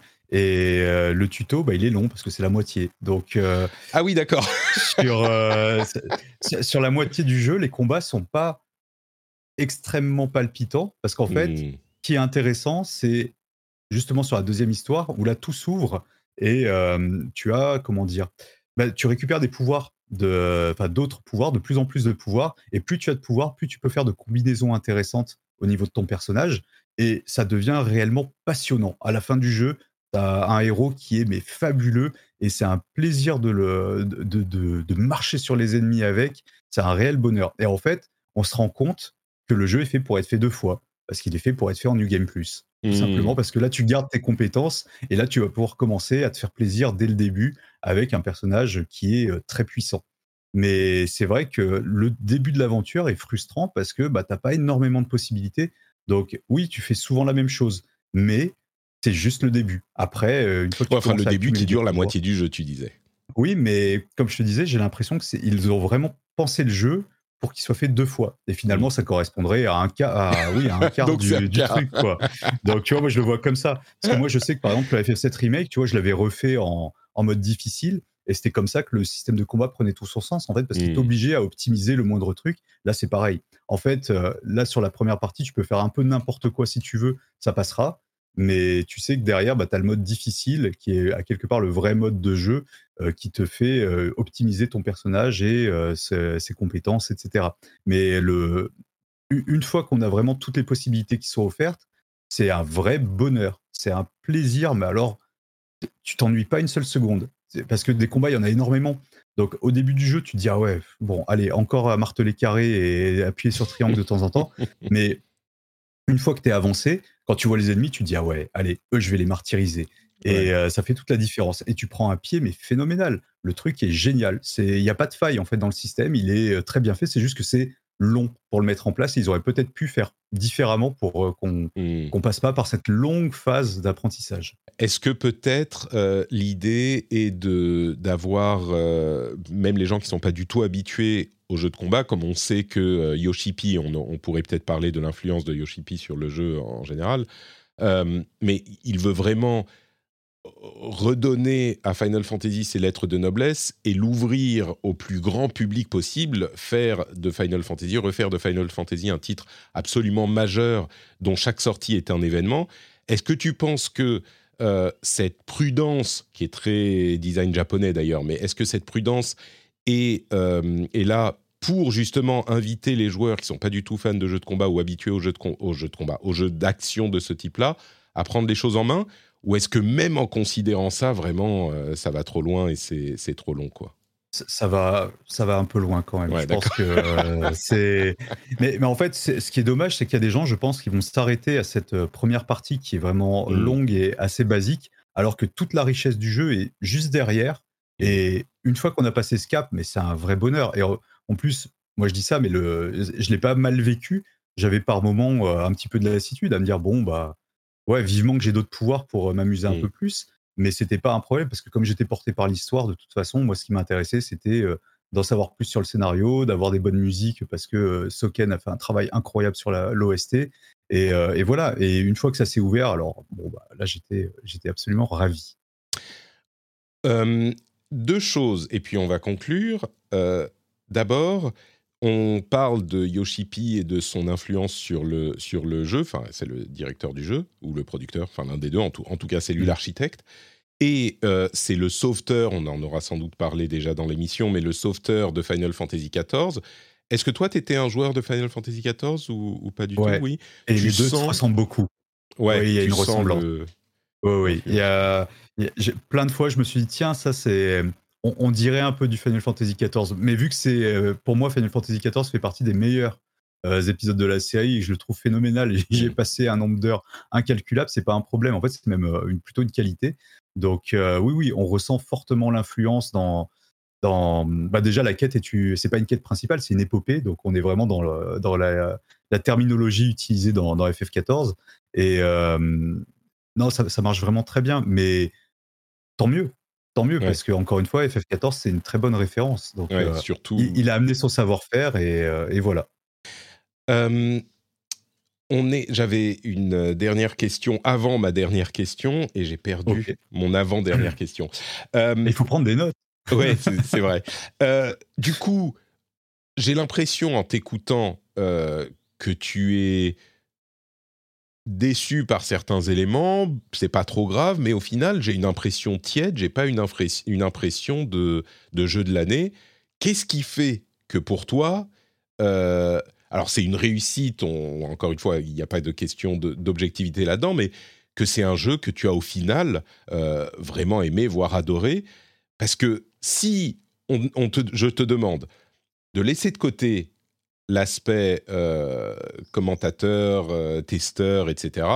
Et ah si, pardon, je me suis souvenu de ma question précédente. La version française, il n'y a pas de voix en français? C'est uniquement. si, si. Il y a des voix en Il y a des français. voix- comment Il y a des voix en français, mais j'ai pas. Moi, j'ai joué Ah, en pas japonais vraiment. sous-titré français. Parce que, euh, non, les voix. Enfin, la VF, je. je, je- Tu l'as pas testé, ok. Voilà.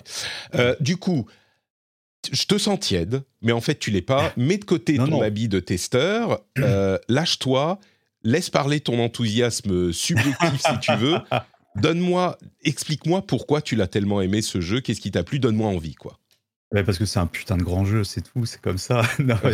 mais pourquoi, en, fait, qu'est-ce qu'on attend d'un Final Fantasy? On a, Pour moi, on attend quelque chose d'épique. On attend quelque chose de, qui, prend des proportions, mais tellement démesurées, tellement folles qu'on on est scotché. Et on a complètement ça. On a déjà un changement de, de, paradigme, parce que c'est pas du tout comme les JRPG classiques, où en général, on va contrôler un, un adolescent ou un jeune adulte, vraiment, euh, qui est euh, en train de découvrir les choses, un peu apprendre la vie. Et au fil du temps, bon bah voilà, il va grandir et puis euh, il va mmh. devenir le sauveur de l'humanité. C'est mignon. Il y a un petit côté un peu shonen. bon, là c'est pas ça. Là, on, notre héros, c'est un mec qui est brisé par la vie, qui est mais au fond du trou, en dépression totale, et il, il, va faire des choses incroyables qui vont le dépasser. Et c'est c'est fabuleux. Vraiment, au niveau de l'histoire. Alors, il y a un problème parce qu'il y a deux histoires qui sont racontées. On l'a, l'a pas euh, mentionné. On l'a pas mentionné. Tout le monde le sait, je pense. On, ne joue pas une équipe. On joue uniquement Clive, le héros principal. Donc déjà rien que ça. Qui est, accompagné euh, quand même après euh, pendant l'aventure, mais bon, je ne dis pas par qui. Mais il est, il est accompagné par moment, mais c'est plus des personnages de soutien qui apportent pas forcément grand chose, mais ils sont là. On peut pas les jouer. Ou non, non, non, c'est ça. Il n'y a que le chien, enfin le loup, pardon, auquel tu peux donner des, ordres, mais bon, voilà, c'est c'est pas, ça va pas bien loin. Et donc c'est vraiment euh, l'histoire de ce personnage et de son. Ouais, c'est l'histoire de ce personnage et elle est mais tellement épique, tellement. Euh, en, fait, à mi-parcours, le... donc on conclut la première histoire et la deuxième commence et là on est sur une quête complètement folle à base de il faut sauver le monde, évidemment comme toujours, mais euh, c'est toujours dans un univers très sombre et, voilà. Donc ça, ça ça marche complètement. Ensuite le système de combat est absolument phénoménal. Même si il met du temps à, devenir vraiment plaisant à prendre toute son ampleur peu importe c'est pas grave. Le résultat final c'est que on a quelque chose de phénoménal de, de mmh. tellement plaisant manette en main je crois même que j'ai bousillé ma manette de PS5 euh, à force d'être euh, dessus. parce que là, j'ai mon le Joy-Con Drift qui, euh, qui arrive même sur la manette, donc c'est un petit peu frustrant. mais ouais, j'ai les combats sont tellement dynamiques. En fait, ça part dans tous les sens avec des déluges d'effets spéciaux. Enfin, ça n'arrête jamais. C'est absolument grandiose. On en prend plein la figure. J'ai frôlé la crise d'épilepsie, je sais pas combien de fois, mais on est complètement enveloppé dedans. En fait, le jeu nous, nous absorbe et on a vraiment l'impression bah, d'être Clive Rossfield. Et c'est un, vrai bonheur. Les musiques sont extraordinaires. Alors, il y aura peut-être des débat là-dessus, je ne sais pas, hein, parce que ce sont des musiques qui, je trouve, collent très bien à l'action à l'écran, mais à réécouter en dehors, peut-être moins. Ça, ça peut être une différence avec le, ce que faisait Nobuo Uematsu, qui ces musiques, elles sont, on peut les écouter dans toutes les circonstances, ça reste grandiose. Là, je sais pas. Il faudrait voir, à part le thème très connu qu'on entend lors du mmh. combat entre Phoenix et Ifrit dans, la démo, euh, je sais pas. Il faudrait voir. Mais encore une fois, les morceaux prennent des proportions, mais tout ça, ça contribue au côté épique du jeu.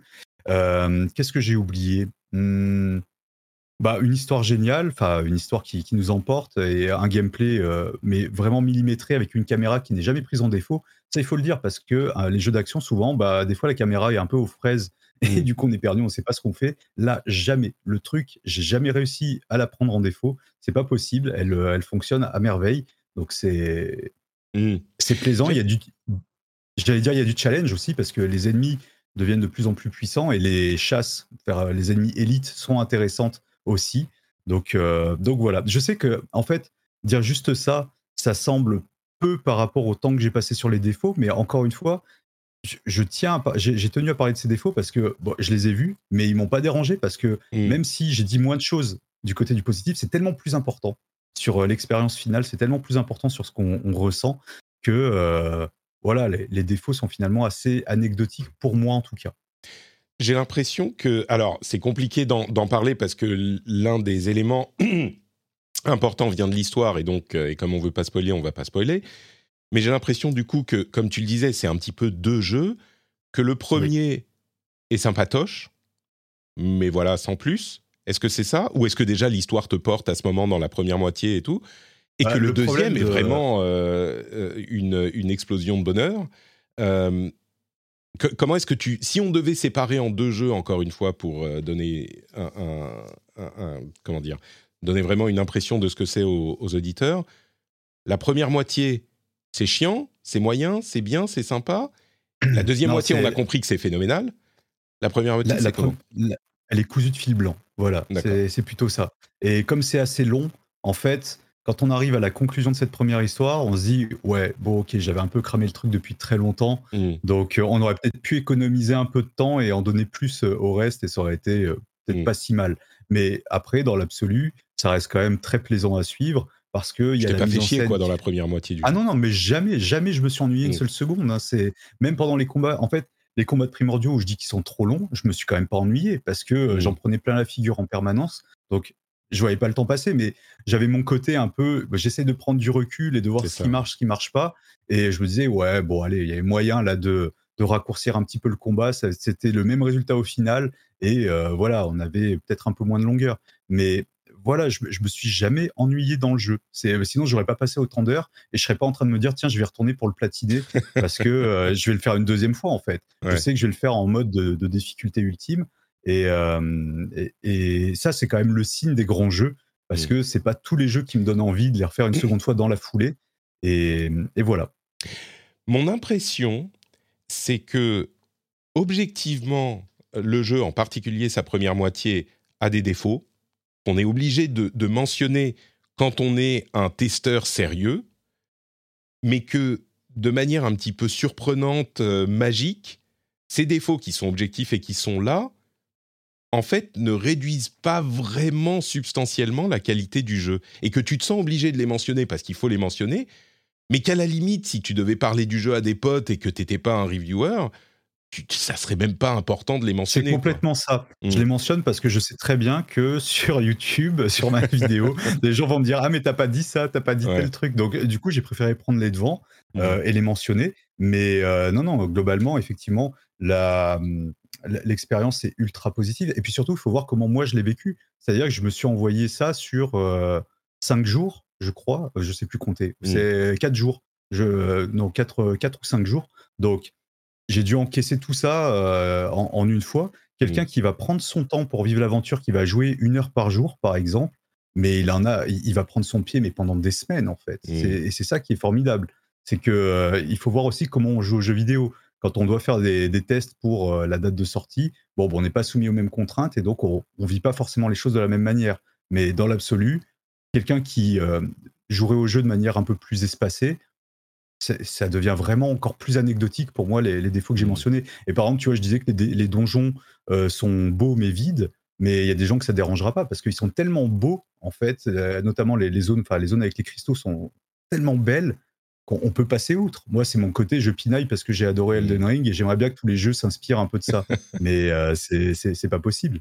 Donc, euh, vraiment, sur les défauts mentionnés, je le redis, je pinaille. C'est juste que je, cherche la petite bête parce que manette en main, on, s'éclate. Écoute, on va conclure euh, avec un exercice qui est à la fois un petit peu stupide, mais assez, assez drôle, je trouve. On est, comme je le disais, avant la fin du NDA avant les sorties des reviews au moment où on enregistre, est-ce que tu te sentirais capable d'estimer un score métacritique pour le jeu Oh non, euh, alors. Euh, impossible? Non, c'est pas impossible, c'est que. Non, je pense que ça va. Ça, dépend. Est-ce que les testeurs ont fini le jeu ou pas? Voilà, c'est est-ce qu'ils ah sont bah, allés. Euh, oui, hein, oui, bah, il, faut, il, faut l'espérer. Est-ce que les gens ont passé le, cap de la première moitié mmh. du titre? Je sais pas. On va dire que c'est quelqu'un qui est allé au bout et a tout vu. Pour moi, sur Metacritic, je pense qu'on serait euh, peut-être sur un 88-90, euh, je pense. D'accord. Donc euh, très bon jeu quand même, ouais. Oui, oui. Et là, je prends, je prends vraiment des pincettes. Moi, je me dis non, ça sera au-dessus de. Personnellement, je me dis non, ça va être au-dessus de 90. Mais si j'essaye de prendre du recul, je me dis allez, 88-90, c'est largement faisable. Ok. Très bien. Bah écoute, merci beaucoup Damien d'avoir passé ce long moment à nous parler du jeu. oui, c'était euh, plus long que ce qu'on avait dit. Hein, oui, c'était plus bah, comme comme toujours, j'avoue. Euh, c'était plus long, mais c'était plus c'est long, plus c'est bon. Euh, et du coup, bah j'avoue que moi, tu m'as donné envie parce que ton ce que tu en dis, c'est exactement, enfin en partie ce que les gens disent de la démo. Et moi, la démo, j'ai adoré et, et tous les petits défauts m'ont pas du tout gêné. Donc bon. Bah, je, voilà, je pense qu'un truc à dire, c'est que si vous avez adoré la démo, vous allez adorer le jeu final. Voilà, mm. il n'y a pas de. ça me semble. aussi simple que ça. Évident, voilà. Très bien. Euh, est-ce que tu peux nous rappeler où on peut te retrouver? On mentionnait Sky Marmot, YouTube. Euh, dis-nous bah, YouTube et Twitter, voilà, ce sont mes deux canaux. Alors Twitter c'est tout petit, mais, mais je, travaille dessus toujours. donc Twitter Sky Marmot et YouTube Sky Marmot, voilà. Magnifique. Merci beaucoup d'avoir été avec nous. Merci à toi. On retourne dans l'épisode normal. Et merci donc Damien de euh, ce long entretien euh, que tu nous as accordé. On terminait en euh, demandant est-ce que tu penses pouvoir estimer le score métacritique? Je crois qu'il nous disait 88, 89 ou quelque chose comme ça, 86, 88, 87, 88. 88, le score métacritique du jeu avec effectivement, comme il l'a dit et comme il l'a titré avec sa vidéo test, il a dit c'est un épisode qui fera beaucoup parler. Alors il ne veut pas se, mouiller dans le titre de sa vidéo, euh, qu'on va passer là sur, euh, sur l'enregistrement vidéo. Mais effectivement, j'ai vu des retours qui sont... C'est pas que c'est dans tous les sens, c'est que j'ai l'impression qu'il y a des gens qui ont beaucoup aimé cette proposition et des gens qui se sentent trahis. C'est un peu euh, hashtag not my final fantasy. Euh, et, du coup, il y a autant de gens qui l'ont vraiment adoré que de gens qui l'ont euh, juste, qui, qui, pensent qu'il n'est pas pour eux, qu'il a beaucoup de défauts, qui se forcent, etc. etc. Euh, Cassim, toi, tu as passé quelques heures également. Qu'est-ce que tu en as pensé de ce Final Fantasy XVI Et pas 17, j'arrête de dire 17, ça suffit. Final Fantasy XVI. Euh, oui. Euh, alors, tu l'as pas fini, hein, t'es pas à la fin encore. Non, alors exactement. Je vais clarifier déjà le fait que j'ai en gros, euh, j'ai eu le jeu plusieurs jours en avance euh, par rapport à la sortie, par rapport à l'embargo, et j'ai pu en gros avancer d'un gros, d'un acte, un acte et demi à peu près dans, dans l'aventure du jeu après le prologue. le prologue qui est la démo du jeu. donc, donc j'ai pu me faire une bonne idée, je pense, de ce que le jeu peut proposer en termes de de structure, de narration et de gameplay, même si évidemment j'ai pas le fin mot du scénario, ce qui reste euh, l'élément le plus important de ce jeu, je pense, et euh, ma plus grosse interrogation et ma plus grosse crainte sur le jeu. Euh, ce qui fait aussi que, si tu me demandes mon avis sur le jeu, moi... Avant, avant de, révéler, de révéler la chose, tu, il faut préciser que tu es membre fondateur du fan club de Yoshipi en France. Les auditeurs réguliers le sauront, mais Yoshipi et euh, la personne qui a sauvé Final Fantasy XIV et qui est venue avec énormément d'ambition, comme on le disait avec Damien, énormément d'ambition, euh, reprendre Final Fantasy. Donc, c'est un peu ta cam, quoi. A priori, il y a des éléments euh, de trucs qui devraient te plaire de toute façon, parce que c'est vraiment un créateur qui impose son, sa vision au, au titre, quoi. J'ai une gourde Final Fantasy XIV juste sous, sous mon euh, bref, tout va bien. Euh, donc bref, euh, oui, oui, tout à fait, c'est un bon point de départ. et c'est aussi un des points qui m'a finalement, je dirais pas le déçu, mais qui, qui va me diviser un peu sur ce titre, c'est que je pense, moi j'avais espoir que ce Final Fantasy XVI soit le grand réunificateur de la série, c'est-à-dire que euh, c'est une série qui a beaucoup déçu. Euh, c'est une série qui a connu son âge d'or quand même il y a longtemps maintenant, à l'époque mm. de la PlayStation 1, un peu de la PlayStation 2. Moi, c'est surtout la PlayStation 1, je trouve qu'elle a connu euh, vraiment son, son, apogée, on va dire. et surtout, ça fait vraiment plus de 10 ans, ouais, même plus de 15 ans maintenant, qu'on a eu FF13 ou FF15 comme dernier épisode vraiment solo, et les deux ont déçu pour des raisons différentes.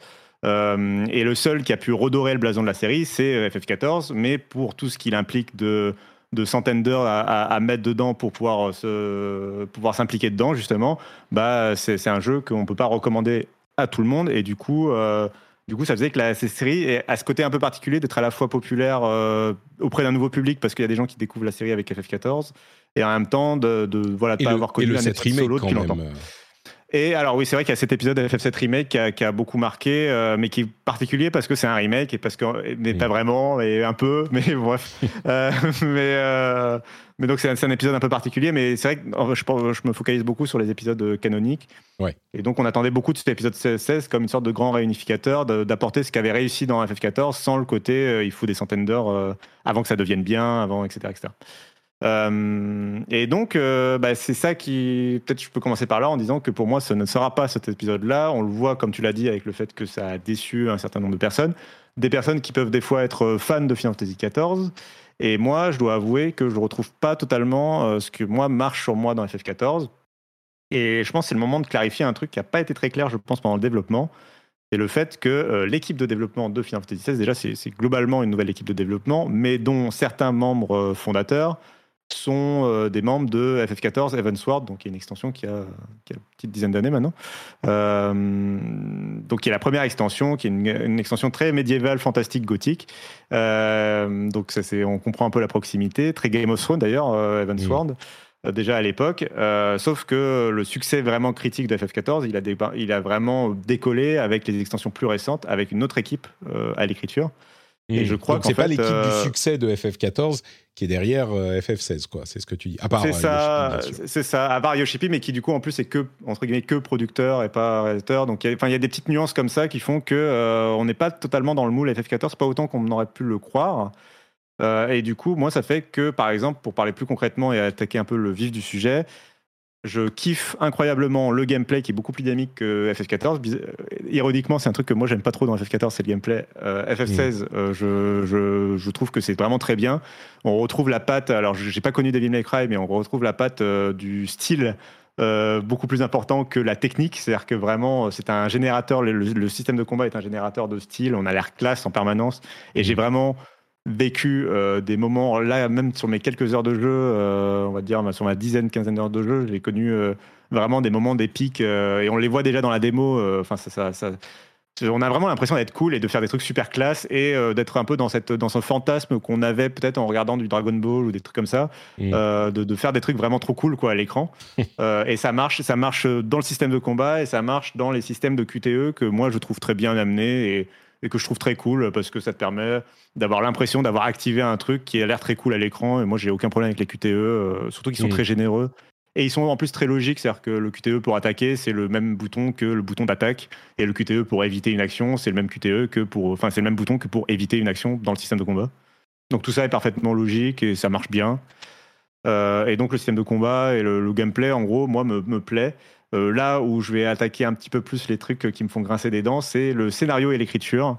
Hmm. Où euh, moi j'ai un peu peur, et je, rejoins un peu Camus euh, qui en parlait sur Twitter, j'ai un peu peur du côté fanfic de Game of Thrones et qui n'a pas compris, et du regard japonais sur Game of Thrones, qui n'a pas hmm. compris ce qui marchait dans Game of Thrones.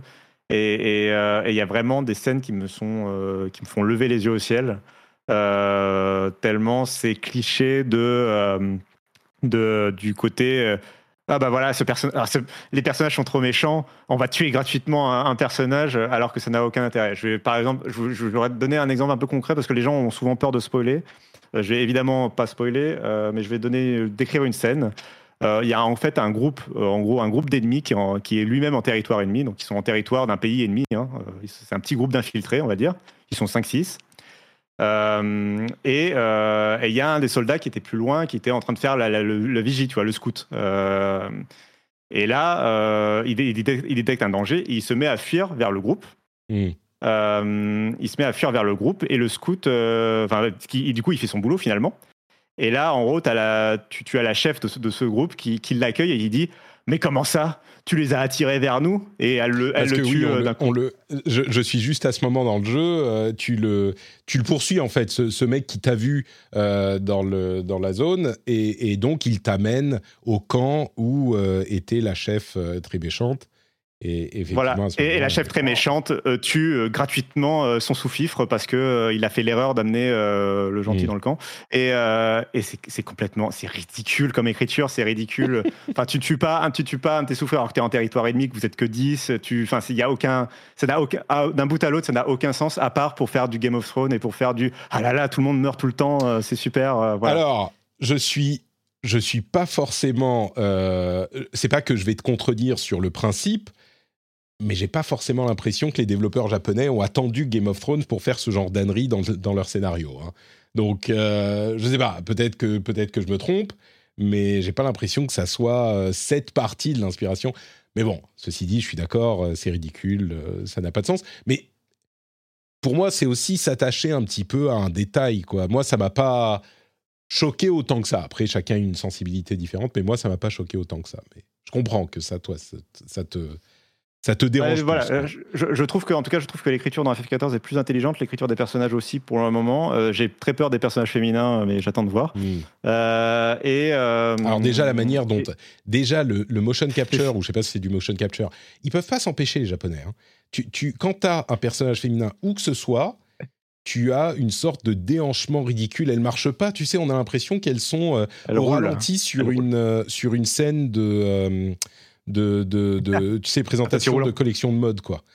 Et, Oui, et- et au ralenti, tu sais, elle, elle, elle roule du cul. euh, Enfin bon, bref, peu importe. Mais effectivement, c'est pas incroyable quoi.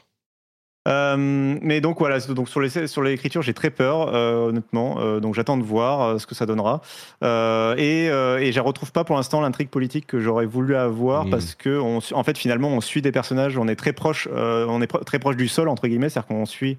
Euh, on suit les héros, on suit les personnages principaux, et du coup, on n'a pas trop de, pour l'instant, d'intrigue politique entre des maisons, des familles ou des royaumes. Euh, donc, j'attends de voir un peu si ça va se développer. C'est peut-être l'intro aussi, donc je, je préfère Oui, laisser la chance au jeu. T'es au début, t'es pas. On rappelle que t'es au même pas à la moitié du jeu, quoi. Donc euh, t'es encore dans Donc le je- début veux les- le- du, du- du tutoriel, à quoi 10 heures de jeu. C'est l'introduction encore. Euh, Euh, donc voilà, mais euh, bah voilà, je voulais juste mentionner quand même, et pour pas trop répéter aussi les 40 minutes du coup, euh, je voulais quand même dire que la mise en scène, par contre, c'est un des jeux les mieux mis en scène de, enfin depuis très longtemps dans le jeu vidéo, je trouve. Dans, toutes les dès qu'il y a des scènes, enfin il y a beaucoup de scènes cinématiques, mais les, globalement toutes les scènes cinématiques marchent. Euh, justement, les interactions entre les personnages, le, le mouvement des personnages, le, le- la- la- le mouvement de caméra et tout. tout. Et dès que Mhm. c'est des scènes d'action en particulier, euh, euh, c'est assez incroyable. Et euh, d'ailleurs, moi, je, pour le coup, je suis assez fan des, des scènes de combat de kaiju, euh, donc les scènes de entre les primordiaux, les scènes de combat entre les Mhm. primordiaux. Celle de la démo, je l'avais- celle de la démo, je l'avais trouvée un peu longue. Euh, mais euh, moi j'en ai vécu d'autres du coup et les autres je les trouve mieux réussis, il y a plus de gameplay, euh, ça marche mieux et on retrouve et on a un feeling de, de- de combat de Dragon Ball de la dernière chance qui marche très bien. Mm. Euh, voilà. Si je peux quand même évoquer un truc que je crois que vous n'avez pas évoqué dans les 40 minutes, donc je voulais l'évoquer là pour compléter, c'est et c'est encore un défaut. L'interface C'est marrant, j'ai Oui. l'impression qu'on ne parle que des défauts de ce jeu quand on en parle. Mais vas-y. Euh, c'est euh, l'interface qui est assez présente à l'écran et qui a surtout aucune option de personnalisation. Donc, on peut pas, par exemple, désactiver l'affichage des, des scores entre guillemets ou la- même l'affichage des, des rappels de contrôle. Il y a, il y a en- sur la droite de l'écran, on vous rappelle en permanence que le joystick permet d'avancer dans le jeu ou des trucs comme ça. Euh, J'aimerais bien que ce genre de données soit parce que le jeu est très beau. Et en fait, on a envie d'être en immersion dans le jeu, et en fait, on est à ça d'avoir quelque Mm. chose de très, euh, de très immersif. Et en fait, on, on a ce rappel un peu des scores, et, et juste des options, ce serait bien, juste des options de personnalisation. Mm. Euh, et dans le même ordre d'idée, euh, il n'y a absolument aucune option d'accessibilité dans le jeu, euh, si ce n'est peut-être euh, deux, trois réglages sur les sous-titres, mais il n'y a, pas de- il y a aucune option d'accessibilité euh, pour les personnes en situation de handicap. Euh, ce qui est quand même vraiment dommage en 2023. euh, et ce qui donne un peu de ce côté. Je pense que ça participe un peu de ce côté. Et j'ai vu des gens en parler, le côté euh, un peu vieillot euh, dans le design du jeu. Il a ce côté un petit peu jeu PS3 dans, dans, la, dans la structure, des fois dans, le- dans, le- dans la construction, un peu couloir, un peu. Un peu, voilà. euh, je sais pas, il y a, quelque- il y a, quelque- il y a une, une- une patine un peu, un peu PS3, même si esthétiquement, par contre, euh, c'est un des plus beaux jeux euh, de la console. mais du coup, tu l'aimes pas, quoi. Euh, alors, ben, alors, du coup, j'ai plein de raisons de ne pas l'aimer et de ne pas retrouver ce que moi j'adore dans FF14. Et d'ailleurs, j'ai oublié de mentionner le fait que dans FF14, notamment, il y a la bonne idée d'avoir des moments de légèreté, ce qu'il n'y a pas dans FF16 pour le moment. Mm. Euh, et c'est les moments de légèreté qui permettent au moment de gravité de gagner en impact. Si tu as tout le temps des moments sombres, bah, du coup, tu rates un peu ton truc. Mhm. Euh, N'oublions et pas que je ne retrouve FF14, pas- c'est littéralement des centaines d'heures. FF16, Oui. on, on est bien moins loin que ça. Ouais. Moins que ça. Je suis, je suis d'accord. Et donc je, pense que, donc, je pense que je suis un peu déçu sur le fait de ne pas retrouver moi ce que j'aimais dans FF14 et de ne pas pouvoir permettre de, de dire aux gens, de, de- de dire aux gens, bah voilà, FF16 c'est votre, votre FF14 solo en 40 Mhm. heures. Euh, mais euh, bah, j'ai quand même envie d'y retourner, j'ai envie de continuer. Les- le gameplay, moi je trouve le, le système de combat vraiment très très fun. Mm. Euh, j'ai aucune, aucun problème à, à le trouver drôle, enfin à le trouver vraiment amusant. Et, et donc j'ai en fait j'ai envie de savoir le scénario. Moi j'ai envie de voir le scénario jusqu'au bout. Et même s'il est mauvais, bah, au moins j'ai envie de le vivre quoi. Voilà. C'est marrant parce que tu, tu fais écho à, un petit peu à ce que disait Damien, c'est qu'on lui trouve plein de, de défauts, comme je disais, objectifs, mais on l'aime quand même. Enfin, c'est ce qui ressort de ceux qui l'aiment bien, ils comprennent les défauts, ils les constatent, et pourtant, euh, ils ont envie d'y retourner. C'est un petit peu mon cas aussi. J'ai ma liste de défauts à, lui reprocher également. Il y a par exemple un, truc qui est un petit peu couillon et qui est très personnel. Quand tu finis un combat, au moment où tu mets le coup final, ça interrompt le truc, ça te met l'écran de résultat avec l'expérience que tu as gagnée, les trucs. Mais ça te laisse même pas, genre, ça, tu vois même pas l'ennemi tomber. C'est à l'instant où tu lui mets le coup. Ça me frustre beaucoup. Mais bon, c'est un, un détail. C'est un peu Elden, Ring, Elden Ringesque euh, dans l'inspiration, je trouve. Et il y a, euh, parce qu'ils te mettent Monster Slain, machin, mais, euh, mais je trouve que ça interrompt complètement le flow du jeu. et donc, je trouve ça Même si le combat est fini, c'est quand même, tu, tu, devrais pouvoir au moins souffler ton, souffle de victoire. Et là, c'est juste ah, ah, ça y est, t'as gagné, bravo, voilà, tu chopes ça, tu chopes ça. Bon, ok, très bien, calme-toi, jeu. Euh, il y a aussi tous les aspects quête secondaire. Euh, tu parlais de la mise en scène, elle est très très bonne sur la quête euh, principale. Dès que tu sors de ça, c'est des, animations faciales scriptées en fonction de la voix à la BioWare, donc c'est super mauvais. enfin, super mauvais, c'est pas oui, c'est vieillot, c'est vieillot. Bah, ça, fait, ça, fait, effectivement. PS3, hein, là pour le coup, on est dedans. Ouais, c'est ça, tu as du chant contre chant, enfin les quêtes secondaires, c'est vraiment pas ça. Et, et bon, mais euh, moi je suis beaucoup plus positif que, que, que toi sur le jeu, et, j'y ai joué beaucoup moins longtemps, donc euh, ça se trouve, ça va, ça va se, se, devenir un petit peu répétitif, mais euh, je le trouve vraiment, vraiment fun. Euh, on sent effectivement un petit côté. Euh, bon, alors comment est-ce qu'on ramène Final Fantasy sur le devant de la scène? Est-ce qu'il faut le rendre plus intéressant pour les joueurs du monde entier, y compris aux États-Unis et en Europe, qui sont un marché évidemment hyper important, plus important que le Japon aujourd'hui? Et, je trouve que ça fonctionne, quoi. On a effectivement un petit côté. Euh, qu'est-ce qu'ils font de bien dans les action RPG, dans les, euh, dans les jeux d'action, troisième personne euh, en Europe Eh ben, on va en prendre une partie, l'adapter à. Enfin, en Europe et aux États-Unis, on va en prendre une partie, on va l'adapter à notre Final Fantasy. On, on garde des thèmes, de, des thèmes de Final Fantasy quand même importants. Euh, mais on en fait un jeu qui est beaucoup plus accessible, beaucoup plus facile à suivre. Et effectivement, tu perds la manette toutes les deux minutes parce que tu suis une cinématique, mais moi je les aime bien. Et puis l'aspect que tu évoquais, euh, encore une fois, peut-être qu'il deviendra relou, mais le fait d'être des soldats au niveau du sol, alors qu'il y a ces immenses enjeux que tu comprends pas forcément euh, entre des nations et l'empire et les inquisiteurs et le royaume et le machin, euh, et en plus, physiquement, euh, ces, ces là qui vont se battre de temps en temps, euh, qui, sont, qui font la taille de. Enfin, j'ai rarement eu dans un jeu la sensation que les kaiju étaient des, des, des tours monumentales qui se battaient au-dessus de nous et que nous, on était juste, on devait fuir pour éviter les, les débris qui tombent du ciel, tu vois. Euh, et, ça, donc, au sens physique, avec les, les icônes, ces, ces, gros monstres, et au sens euh, euh, de, de, l'histoire, puisque bah, on se sent tout petit, perdu au milieu de cette, ce combat entre les royaumes. J'imagine que dans une, à un moment, on va finir par être beaucoup plus important dans l'histoire, mais à ce stade, je trouve que ça fonctionne vraiment. On nous demande aussi, est-ce que c'est euh, possible ou une bonne idée même de découvrir la licence Final Fantasy avec le 16 euh, bah c'est compliqué parce qu'il est très différent de ce qui s'est fait avant. Disons que la, licence Final Fantasy traditionnelle est connue en, Occident, c'est du 4 au, 9. Allez, on va dire ça comme ça. Du 4 au 9. Et c'est des jeux qui sont des jeux de rôle japonais au tour par tour, avec des formats euh, graphiques différents, mais c'est du tour par tour, RPG japonais avec euh, des personnages différents à chaque fois, mais vraiment ça c'est l'essence de Final Fantasy. Ça a évolué ces dernières années. Euh, donc est-ce que c'est pour découvrir la série Final Fantasy? Bah oui, euh, c'est un Final Fantasy donc pourquoi pas, mais il est très différent des, traditionnels. Et, mais je dirais que c'est possiblement un bon jeu pour les nouveaux et pour les gens qui sont un petit peu hermétiques parce que les JRPG, oui, Final Fantasy, c'est super connu, c'est génial. Euh, moi, je me souviens toujours de la scène de l'opéra euh, du 6, etc., etc. Mais ah, c'est pas des jeux hyper hyper grand public, hyper accessibles. Là, on est dans une histoire où bah, on a une histoire spectaculaire, cinématique, des, une action facile à prendre en main. On appuie sur tous les boutons, ça fait des trucs. Moi, j'ai l'impression que c'est un bon jeu pour prendre ça en main. Si vous voulez un JRPG, c'est pas un JRPG quoi. Déjà, c'est pas du tour par tour, donc euh, c'est pas ça qu'il faudra prendre.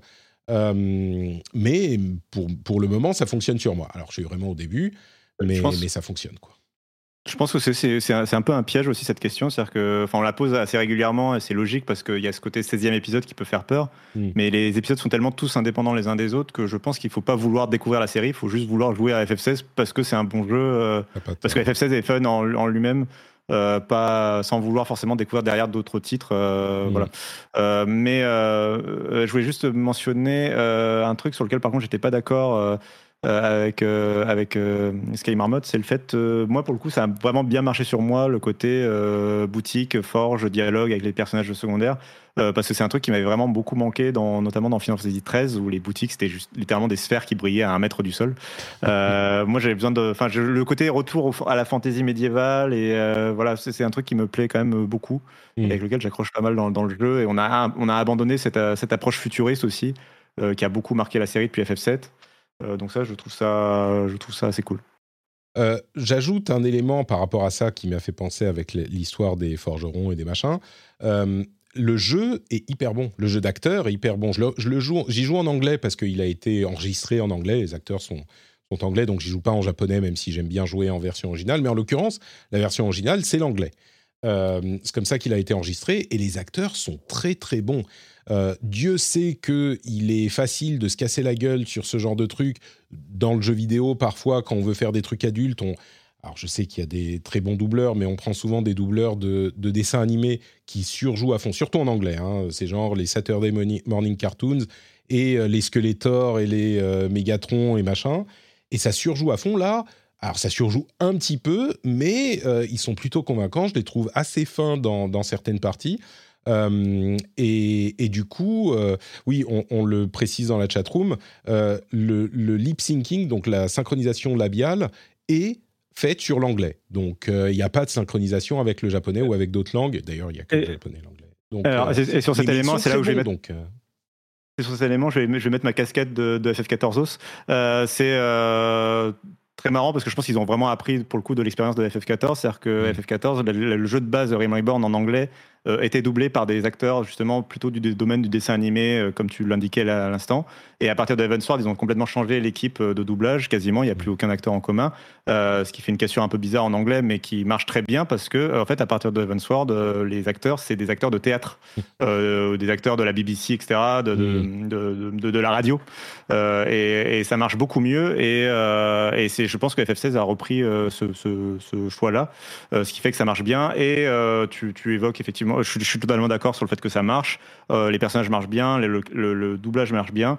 Et il y a d'abord, il y a d'ailleurs un personnage que vous n'avez pas évoqué, qu'on rencontre très vite dans l'aventure dès que la, démo se termine, euh, qui, va être un personnage assez central et, euh, qui en, version anglaise, pour l'instant, moi, à 100% de, de win rate auprès de de tous les personnes à qui j'en ai parlé, qu'ils soient hétéros ou non, euh, c'est un personnage qui, fait monter la température dans la pièce, quoi, un petit peu euh, dès qu'il parle, quoi.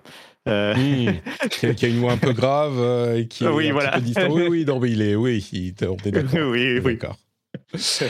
Donc voilà, sur Final Fantasy XVI, moi je suis sûr que je vais continuer à y jouer. Euh, quand... Et bon, avec le problème éternel de cette année et des années précédentes, mais j'ai l'impression encore plus cette année, c'est que Attendez, on n'a pas entendu. Je le refais. Il y a trop de jeux. Et là, en ce moment, je suis du coup sur Final Fantasy XVI. Faut que je rejoue à Zelda. J'ai commencé un petit peu Diablo. Il y a Street Fighter 6 auquel je joue encore. Euh, mais c'est infernal, c'est infernal. Vous savez, on dit souvent ah, quand on est jeune, on a du temps, quand on est vieux, on n'a plus de temps. Alors oui, quand on est vieux, ok, on n'a plus de temps. C'est surtout quand on a des enfants. Mais c'est enfin, c'est horrible. Ça va. Hein. notre problème, c'est qu'on a trop de super jeux auxquels il faut jouer. Mais c'est horrible il faut, faut s'occuper des enfants. Et encore, moi, c'est mon boulot. Et même avec ça, j'arrive à me dégager peut-être une ou deux heures de jeu par, euh, par jour euh, maximum. Mais, mais on en gros, le message que j'essaye de faire passer, c'est que si vous n'avez pas d'enfants, même si vous avez un boulot qui vous occupe euh, du soir au matin, enfin non, pardon, du matin au soir, quand vous rentrez chez vous, profitez de votre liberté vidéoludique parce que si vous voulez des enfants un jour, bah, sachez que ça, ça sera terminé. C'est vraiment, vraiment compliqué de trouver euh, des moments pour jouer. Et surtout avec tous ces jeux et les trucs dont on parlait tout à l'heure avec euh, ce qui se passe fin août. Enfin, déjà, il y a des trucs qui arrivent même en juillet, quoi. Euh, il y a Exoprimal que je voudrais tester. Il y a... Y Pikmin, Exoprimal, il y a d'autres jeux. Il y a Oxenfree 2. En août, tu auras Baldur's Gate 3, petit, petit jeu, Sea of Star. Voilà, enfin bref. Euh, oui, en, septembre, on a au minimum euh, Starfield. Euh, en octobre, il y a donc Mario et Spider-Man. Il y a même il y a, un truc en décembre, genre Avatar, c'est en décembre. Enfin, bon, bref. je joue du coup un petit peu à Street Fighter quand même. Et je peux vous donner mon update sur. Street Patrick 6. Sur Street Patrick 6, où j'en suis, je consolide euh, mon statut de Goldos. Euh, de Goldos euh, Solid Gold, c'est-à-dire que oui, on peut pas redescendre en dessous de Gold quand on y est arrivé, mais je maintiens, alors Gold 1, hein, c'est pas foufou, mais je maintiens Gold 1 le peu que j'ai pu jouer, et surtout j'ai monté mon Ken en Gold également, donc je suis en Gold avec Manon et avec Ken, Passer en platine, ça va être beaucoup, beaucoup plus difficile. Euh, mais je suis solide en gold et euh, je continue à apprécier énormément ce jeu. Je suis tombé contre des gens qui jouent en moderne. Bah justement, dans l'after show, on parlera un petit peu plus du mode euh, moderne. des gens qui jouent en moderne toujours et qui sont super bons, vraiment. qui sont super bons, non pas parce qu'ils peuvent faire des shoryuken facilement en appuyant sur un bouton, mais parce qu'ils savent, ils ont compris comment jouer au jeu. Euh, justement peut-être parce qu'ils jouent en mode moderne. Et on a toujours dans la communauté euh, sur le Discord de plus en plus de gens qui nous rejoignent. Ça me fait super plaisir parce qu'il y a plein de gens sur le forum, le channel de forum Diablo, mais il y a de plus en plus de gens qui viennent sur le channel de forum de Street et qui s'essayent à Street euh, parce que je fais du lobbying et ça fonctionne et les gens sont super cool. On se demande des conseils, on, se, on discute de ce qu'on peut faire, ce qu'on peut pas faire. On a eu des grandes discussions sur le mode moderne justement qui a inspiré l'after show que je ferai tout à l'heure pour les patriotes. Euh, et, oui, on s'amuse bien et ça continue sur Street Fighter également. Euh, je pense qu'on le retrouvera dans mes discussions de fin d'année, celui-là. Mais je, bon, je ne veux pas spoiler encore, mais c'est possible. Euh, très rapidement, il y a d'autres jeux auxquels tu joues en ce moment ou c'est vraiment Final Fantasy, Cassim? Euh, joue à Final Fantasy XIV. Pardon. D'ailleurs, je crois qu'on l'a pas dit, mais il y a, y a, je crois que dans la version boîte, je l'ai pas encore reçu la mienne. Euh, il y a une, un petit flyer pour Final Fantasy XIV dans la version boîte de Final Fantasy XVI. Ils sont quand même très malins. Hein. Yoshipi, euh, il... il perd pas le nord. il perd pas le nord. Super. Bah écoute, on va euh, avancer et couvrir reste des jeux, des, des jeux, des news qu'on voulait évoquer aujourd'hui. Il y a notamment Foam Stars, que dont j'ai oublié de parler, à euh, quand on couvrait euh, le, le, le, PlayStation, comment il s'appelait, le showcase, là, très, très décevant, il y avait quand même Foam, Star, Foam, Star, Foam Stars, qui est un jeu Square Enix, euh, qui est, on va pas se mentir, une copie de Splatoon, mais donc pour, les, adultes, même si Splatoon c'est très bien pour les adultes aussi. Euh, donc on joue avec de la mousse et c'est vraiment un Splatoon-like. Euh, il y a quelques reproches qu'on peut lui faire, mais comme on est dans la partie où on va pas en parler pendant des heures non plus, je voulais juste mentionner que bah, le jeu a l'air de plaire pas mal et euh, il n'y a pas de, de date de sortie, mais il y a eu quelques bêtas et les retours sont assez bons, franchement. Donc euh, peut-être encore un truc à suivre, euh, euh, de, loin et à voir quand on aura des infos sur la sortie. on a également le Steam Nest Fest Next Fest, je vais y arriver. Euh, comme si on n'avait pas assez de trucs à faire en ce moment, bah, il y a plein de démos sur Steam jusqu'à dans quelques jours. Donc allez euh, tester les démos euh, qui pourraient vous plaire.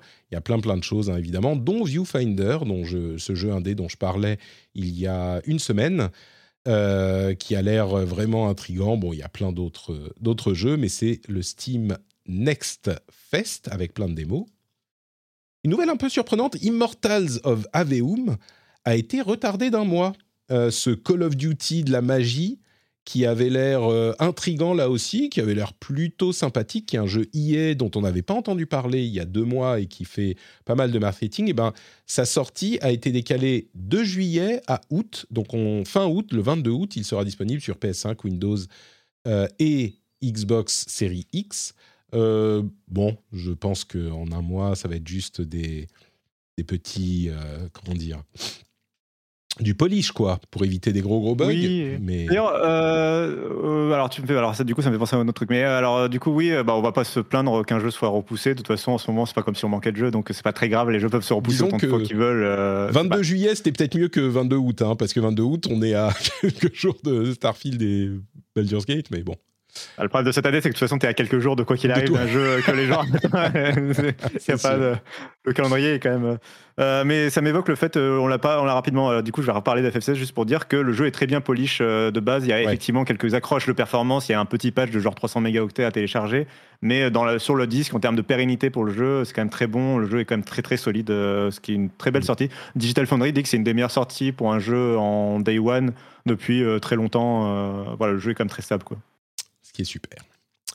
Euh, tac, tac, tac. Rockstar. Ah oui, euh, c'est lequel? C'est Sam, euh, je crois.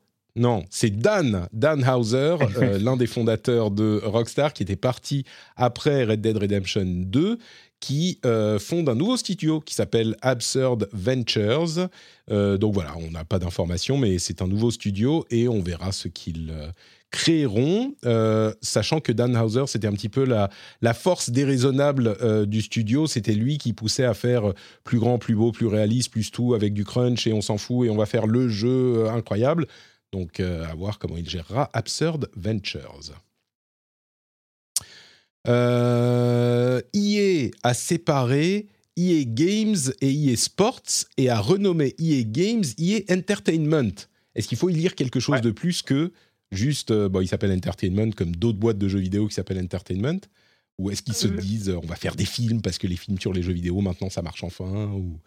Alors, ah, moi, j'ai lu autre chose. J'ai ah. lu autre chose, c'est que quand tu divises ta structure aussi officiellement en deux parties, c'est quand même vachement pratique quand tu as envie de revendre. Enfin, déjà, quand tu envie de te revendre, quand as envie de te revendre depuis plusieurs années, euh, d'une manière générale, est à vendre hmm. depuis quand même un petit moment. Et, euh, et là, enfin, visiblement, ils ne trouvent pas d'acheteur ou voilà.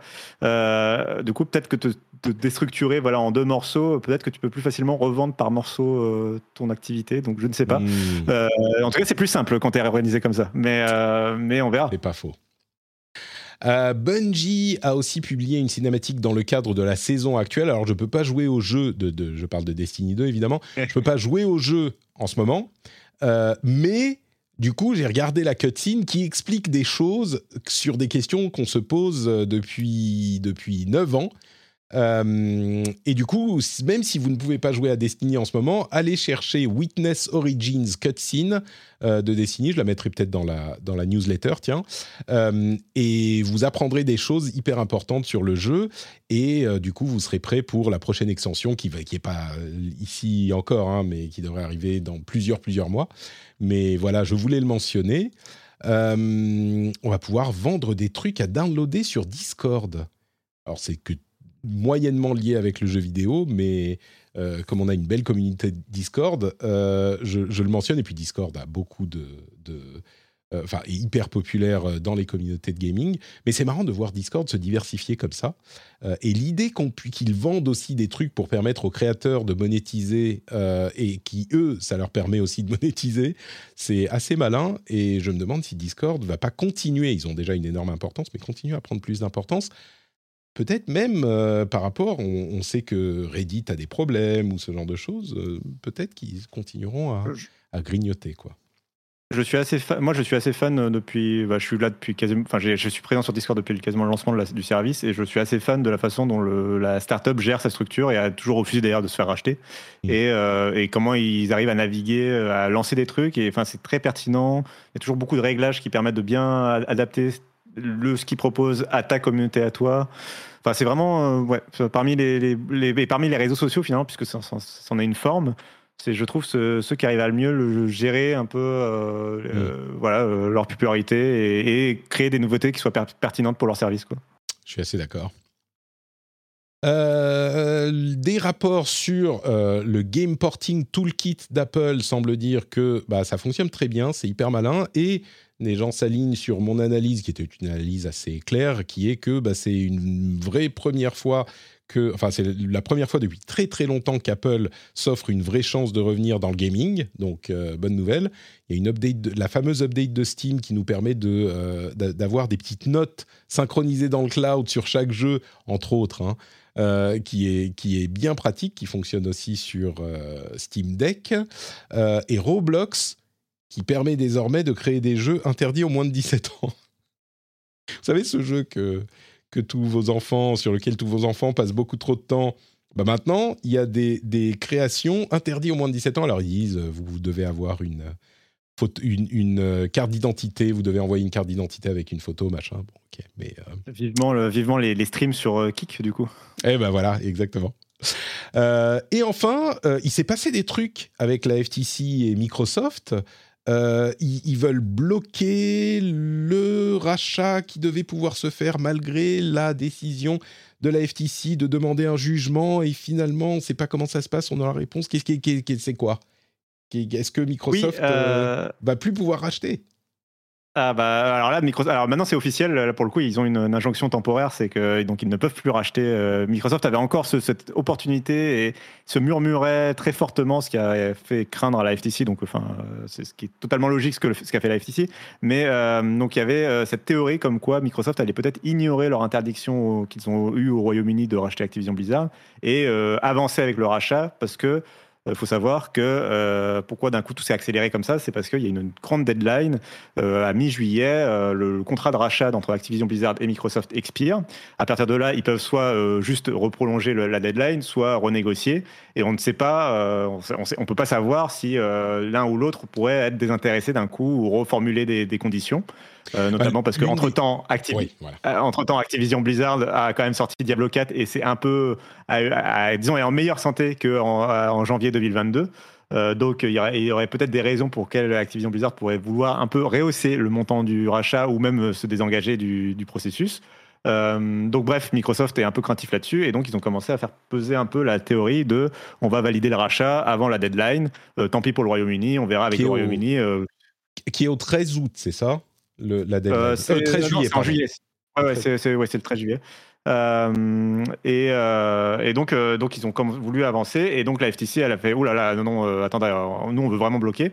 Et donc, elle a fait ce qu'on pouvait attendre aussi de la FTC, c'est-à-dire qu'elle est allée voir un tribunal fédéral pour demander une injonction temporaire qu'elle a obtenue immédiatement, parce que c'est très logique, une injonction temporaire qui, aura, qui sera valide jusqu'à ce que l'injonction, la vraie, soit jugé. Et là, c'est ce qui est en train de se passer là en procès. Euh, ça, c'est de jour en jour. Euh, là, les audiences ont commencé hier.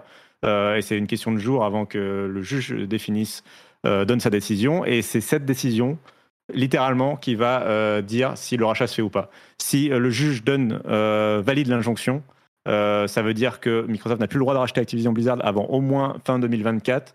Et, et dans ce cas-là, c'est le rachat est mort, ils vont abandonner. Si au contraire la FTC se fait débouter, ce qui est possible, euh, et se fait refuser son injonction, là par contre ça veut dire que le, rachat euh, c'est feu vert, ils vont valider le rachat dans la foulée, ils vont pas attendre la deadline et, euh, et Activision Blizzard appartient à Microsoft.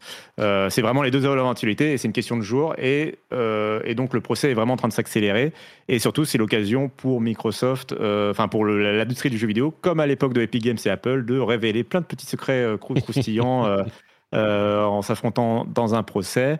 Et ce que je voulais dire, c'est que oui, euh, le dossier de la FTC, pour le coup, euh, on peut penser qu'il n'est pas si solide que ça et qu'il y a des, raisons légitimes de penser que le juge va pas leur autoriser cette, fameuse injonction. et notamment, la dernière fois que ça s'est produit, c'était à l'égard de Meta, du rachat de Wizin. donc là, c'était vraiment dans la tech pour le coup. Euh, et, le juge, enfin, ils se sont fait battre. Euh, et donc, Meta a pu racheter Wizin euh, dans la foulée. Donc, le dernier exemple en date est une défaite de la part de la FTC sur ce même genre de dossier. Pour bien préciser, le jugement qui va avoir lieu maintenant, c'est le jugement sur l'injonction qu'a demandé la FTC donc pour interdire le rachat, en attendant la décision du juge fédéral sur le procès qu'a intenté la FTC pour interdire le rachat. C'est-à-dire que jusqu'à ce que le, le, procès de base soit jugé, en fait, Microsoft a le droit de racheter Activision Blizzard. et si ensuite le jugement qui aura lieu en 2024 sans doute euh, décide qu'en en fait, ils n'avaient pas le droit, bah, ils devront euh, détricoter le truc, reséparer, etc. Mais jusqu'à la décision aux États-Unis euh, de, de, ce, de ce jugement, ils auraient eu le droit de racheter. Et c'est pour interdire ce rachat en attendant que la FTC a demandé cette injonction et dont on va voir si elle va être accordée ou pas. Et ensuite, donc, on repart sur tout ce que tu disais. mais du coup, on nous demande dans la chatroom aussi, qu'est-ce qui se passe avec l'Angleterre s'ils rachètent? Euh, parce que l'Angleterre a dit non et ils sont en appel. Mais contrairement au cas aux États-Unis avec la FTC, euh, en Angleterre, c'est non et vous pouvez faire appel, mais jusqu'à ce qu'on ait la décision d'appel, c'est non. Donc vous pouvez pas. Tu sais ce qu'ils font ou Alors, euh, alors c'est en plus c'est non et en plus la décision du Royaume-Uni dit euh, c'est non et c'est non partout dans le monde. Ils estiment que la décision, enfin la CMA dit que, que, sa décision doit être valable partout dans le monde. C'est pas que le Royaume-Uni, même s'ils jugent que pour le marché du Royaume-Uni, ce qui est un peu bizarre parce que euh, le, ils ont par pas exemple l'Union européenne avait sur le reste du monde. Oui, voilà, bon. c'est ça.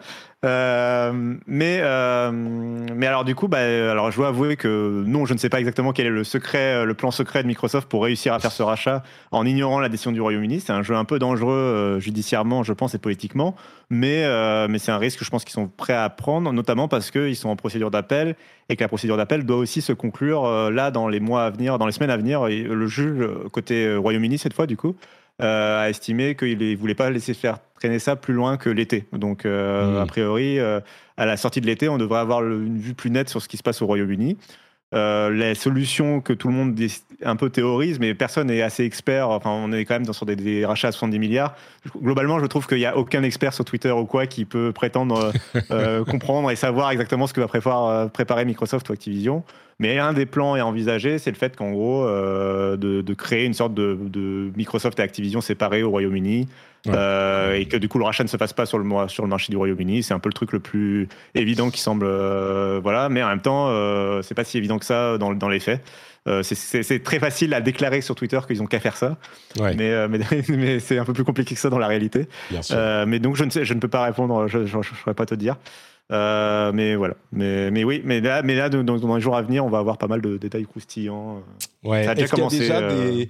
Est-ce qu'il y a déjà des, détails justement avec tous les emails euh, qui ont dû être euh, rendus publics pour le procès, tout ça On a déjà des petites infos euh, qui sont intéressantes à dépouiller ou pas encore? Oui, alors, alors, je, vais, je vais donner deux exemples. Un, un exemple très rigolo, c'est parce qu'on a des, effectivement des objets de mail. Pour l'instant, on n'a que des objets de mail, donc on ne peut pas savoir trop le contenu, mais on peut déjà déterminer à partir de l'objet du mail des, mmh. choses.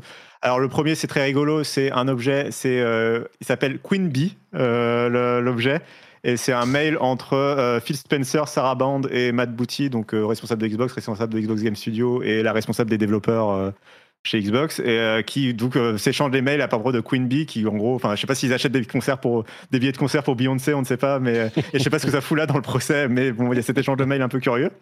mais plus sérieusement, il y a surtout un, des échanges de mails autour de l'idée de donc c'est titré euh, Xbox Game Studio Games euh, sur PlayStation et Switch. Et en fait, je mmh. pense, et c'est des mails qui datent de fin 2022 et de début 2023. Euh, et donc, je, moi, mon analyse, c'est qu'il y a eu des échanges de mails entre des responsables de Microsoft pour savoir jusqu'où ils pouvaient aller dans les négociations avec les autorités, puisque c'était au moment où ils étaient en pleine négociation avec notamment mmh. l'Union européenne et, et le Royaume-Uni, de savoir à quel point ils pouvaient s'engager. On sait que, par exemple, ils se sont engagés à proposer tous leurs jeux sur GeForce Now, tous les jeux Xbox. Euh, je pense qu'ils avaient dans leur carton l'idée de est-ce qu'on y va, est-ce qu'on va, est-ce qu'on promet euh, du euh, du Halo sur PlayStation pour pouvoir avoir le droit de racheter, pour pouvoir avoir le droit de racheter? Euh, il est probable, euh, voilà. Euh, et il y a pas mal d'objets après de mails un peu croustillants, mais on manque de détails pour pouvoir vraiment déterminer. Mais en tout cas, il y a plein d'objets de mails qui me donnent envie d'ouvrir le mail et de savoir. J'aimerais bien savoir ce que, de quoi ça parle, quoi. ça, sûr. Bah, on aura sans doute plus de détails sur tout ça au cours du procès qui, comme tu disais, a lieu. Bah, ça a commencé le 21 et il se termine normalement le 29. Donc la semaine prochaine, et on n'aura pas encore l'information quand on enregistrera l'émission la semaine prochaine, mais il y a fort à parier, comme tu le disais, que ça détermine vraiment euh, l'avenir de ce rachat. Toi, tu es assez catégorique sur le, sur le, sujet, donc a priori, très possiblement, la fin de euh, l'aventure, ou en tout cas une, une fin avant un post-générique, euh, la semaine prochaine. Quoi. Ouais. Est-ce que le post-générique, ce sera Bobby Kotick will return in une autre boîte, du coup? Je ne sais pas. Mais, mais en tout cas, oui, clairement, oui, on, approche enfin du dénouement de cette affaire qui, j'ai l'impression, commence à fatiguer quand même pas mal de monde. Donc, donc Dont toi qui la suis depuis à peu près 95 ans, je pense. Merci beaucoup, Cassim, d'avoir été avec moi pour cet épisode du rendez-vous jeu. C'était un véritable plaisir de partager ce moment avec ton, ton illustre compagnie. On le dit pas comme ça, mais c'est pas grave. Est-ce que tu peux nous dire où on peut te retrouver sur Internet euh, quand tu n'es pas dans l'émission? Oui, on peut me retrouver sur Twitter, notcassim, à 2 sim et on peut me retrouver sur frandroid.com où il y a d'ailleurs un dossier très complet sur le. Alors, euh, j'ai envie de faire de la publicité pour deux dossiers. Le premier, donc le dossier effectivement très complet sur Activision Blizzard et Microsoft, mais surtout, je vous invite à aller lire le dossier sur Kik euh, qu'a rédigé Hugo chez nous, euh, qui, est, un excellent, je trouve un excellent dossier, voilà, très objectivement bien sûr. non, mais je trouve vraiment que le, dossier est assez complet. Et, euh, bah, enfin voilà, très bien pour résumer un peu tout ce qu'il faut comprendre sur Kik, euh, si vous n'avez pas assez eu avec cet épisode. Et les deux dossiers, donc Kik, effectivement, sur Frandroid et euh, Activision Blizzard Microsoft, que Cassim met à jour à chaque nouvelle information depuis, oui, ça fait, enfin, je disais 95 ans tout à l'heure, mais depuis des, maintenant plusieurs années, je pense qu'on peut, qu'on peut le dire. On est rentré vraiment dans plusieurs années? Ou presque? Bah, Un an et demi. Un an et demi. On est à un an et demi. Euh, merci beaucoup, Cassim. Un grand merci également à euh, Damien Sky Marmotte, dont vous retrouverez le lien vers le compte Twitter euh, dans les notes de l'émission. merci à lui d'avoir partagé son avis sur Final Fantasy XVI. Eh, J'y arrive au bout d'un moment, je réussis à dire 16. et un grand merci aux patriotes que vous pouvez rejoindre sur patreon.com slash rdvjeux il est dans les notes de l'émission. Quand vous arrivez chez vous, ça fait cling quand vous mettez les, les clés dans le bol. Et là, vous dites Oh, cling Patrick, bien sûr, je le savais. Cling Patrick, patreon.com slash rdvjeux. Merci à vous tous et à vous toutes. Vous pouvez aussi nous rejoindre sur Discord, sur Twitch. Il y a un replay des vidéos sur euh, la chaîne spéciale sur euh, YouTube. Puis moi, vous me retrouvez avec notre Patrick sur tous les réseaux sociaux. Je vous fais de gros bisous et on se retrouve. Alors, si vous êtes patriote juste dans un instant pour un petit after show. Si vous ne l'êtes pas, dans une semaine pour un épisode un petit peu spécial, puisque ça sera le numéro 300. Et oui, 300. Et euh, dans tous les cas, dans deux semaines pour la suite de l'actualité. Et puis après, ça sera les vacances, tout ça. Euh, mais on sera quand même au rendez-vous avec des épisodes encore plus spéciaux. On ne vous quitte pas, on ne vous abandonne pas, on sera là. Je vous fais des gros bisous et à très très vite. Ciao, ciao. Ciao.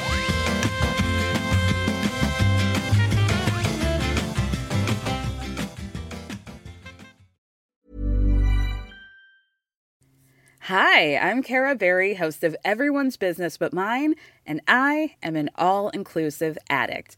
Enter Club Med, the best all inclusive for you and your family.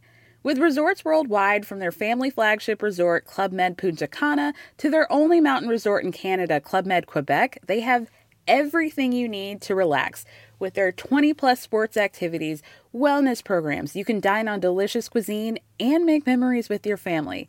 So book your next getaway with Club Med. Visit clubmed.us or call 1 800 Club Med or your travel advisor.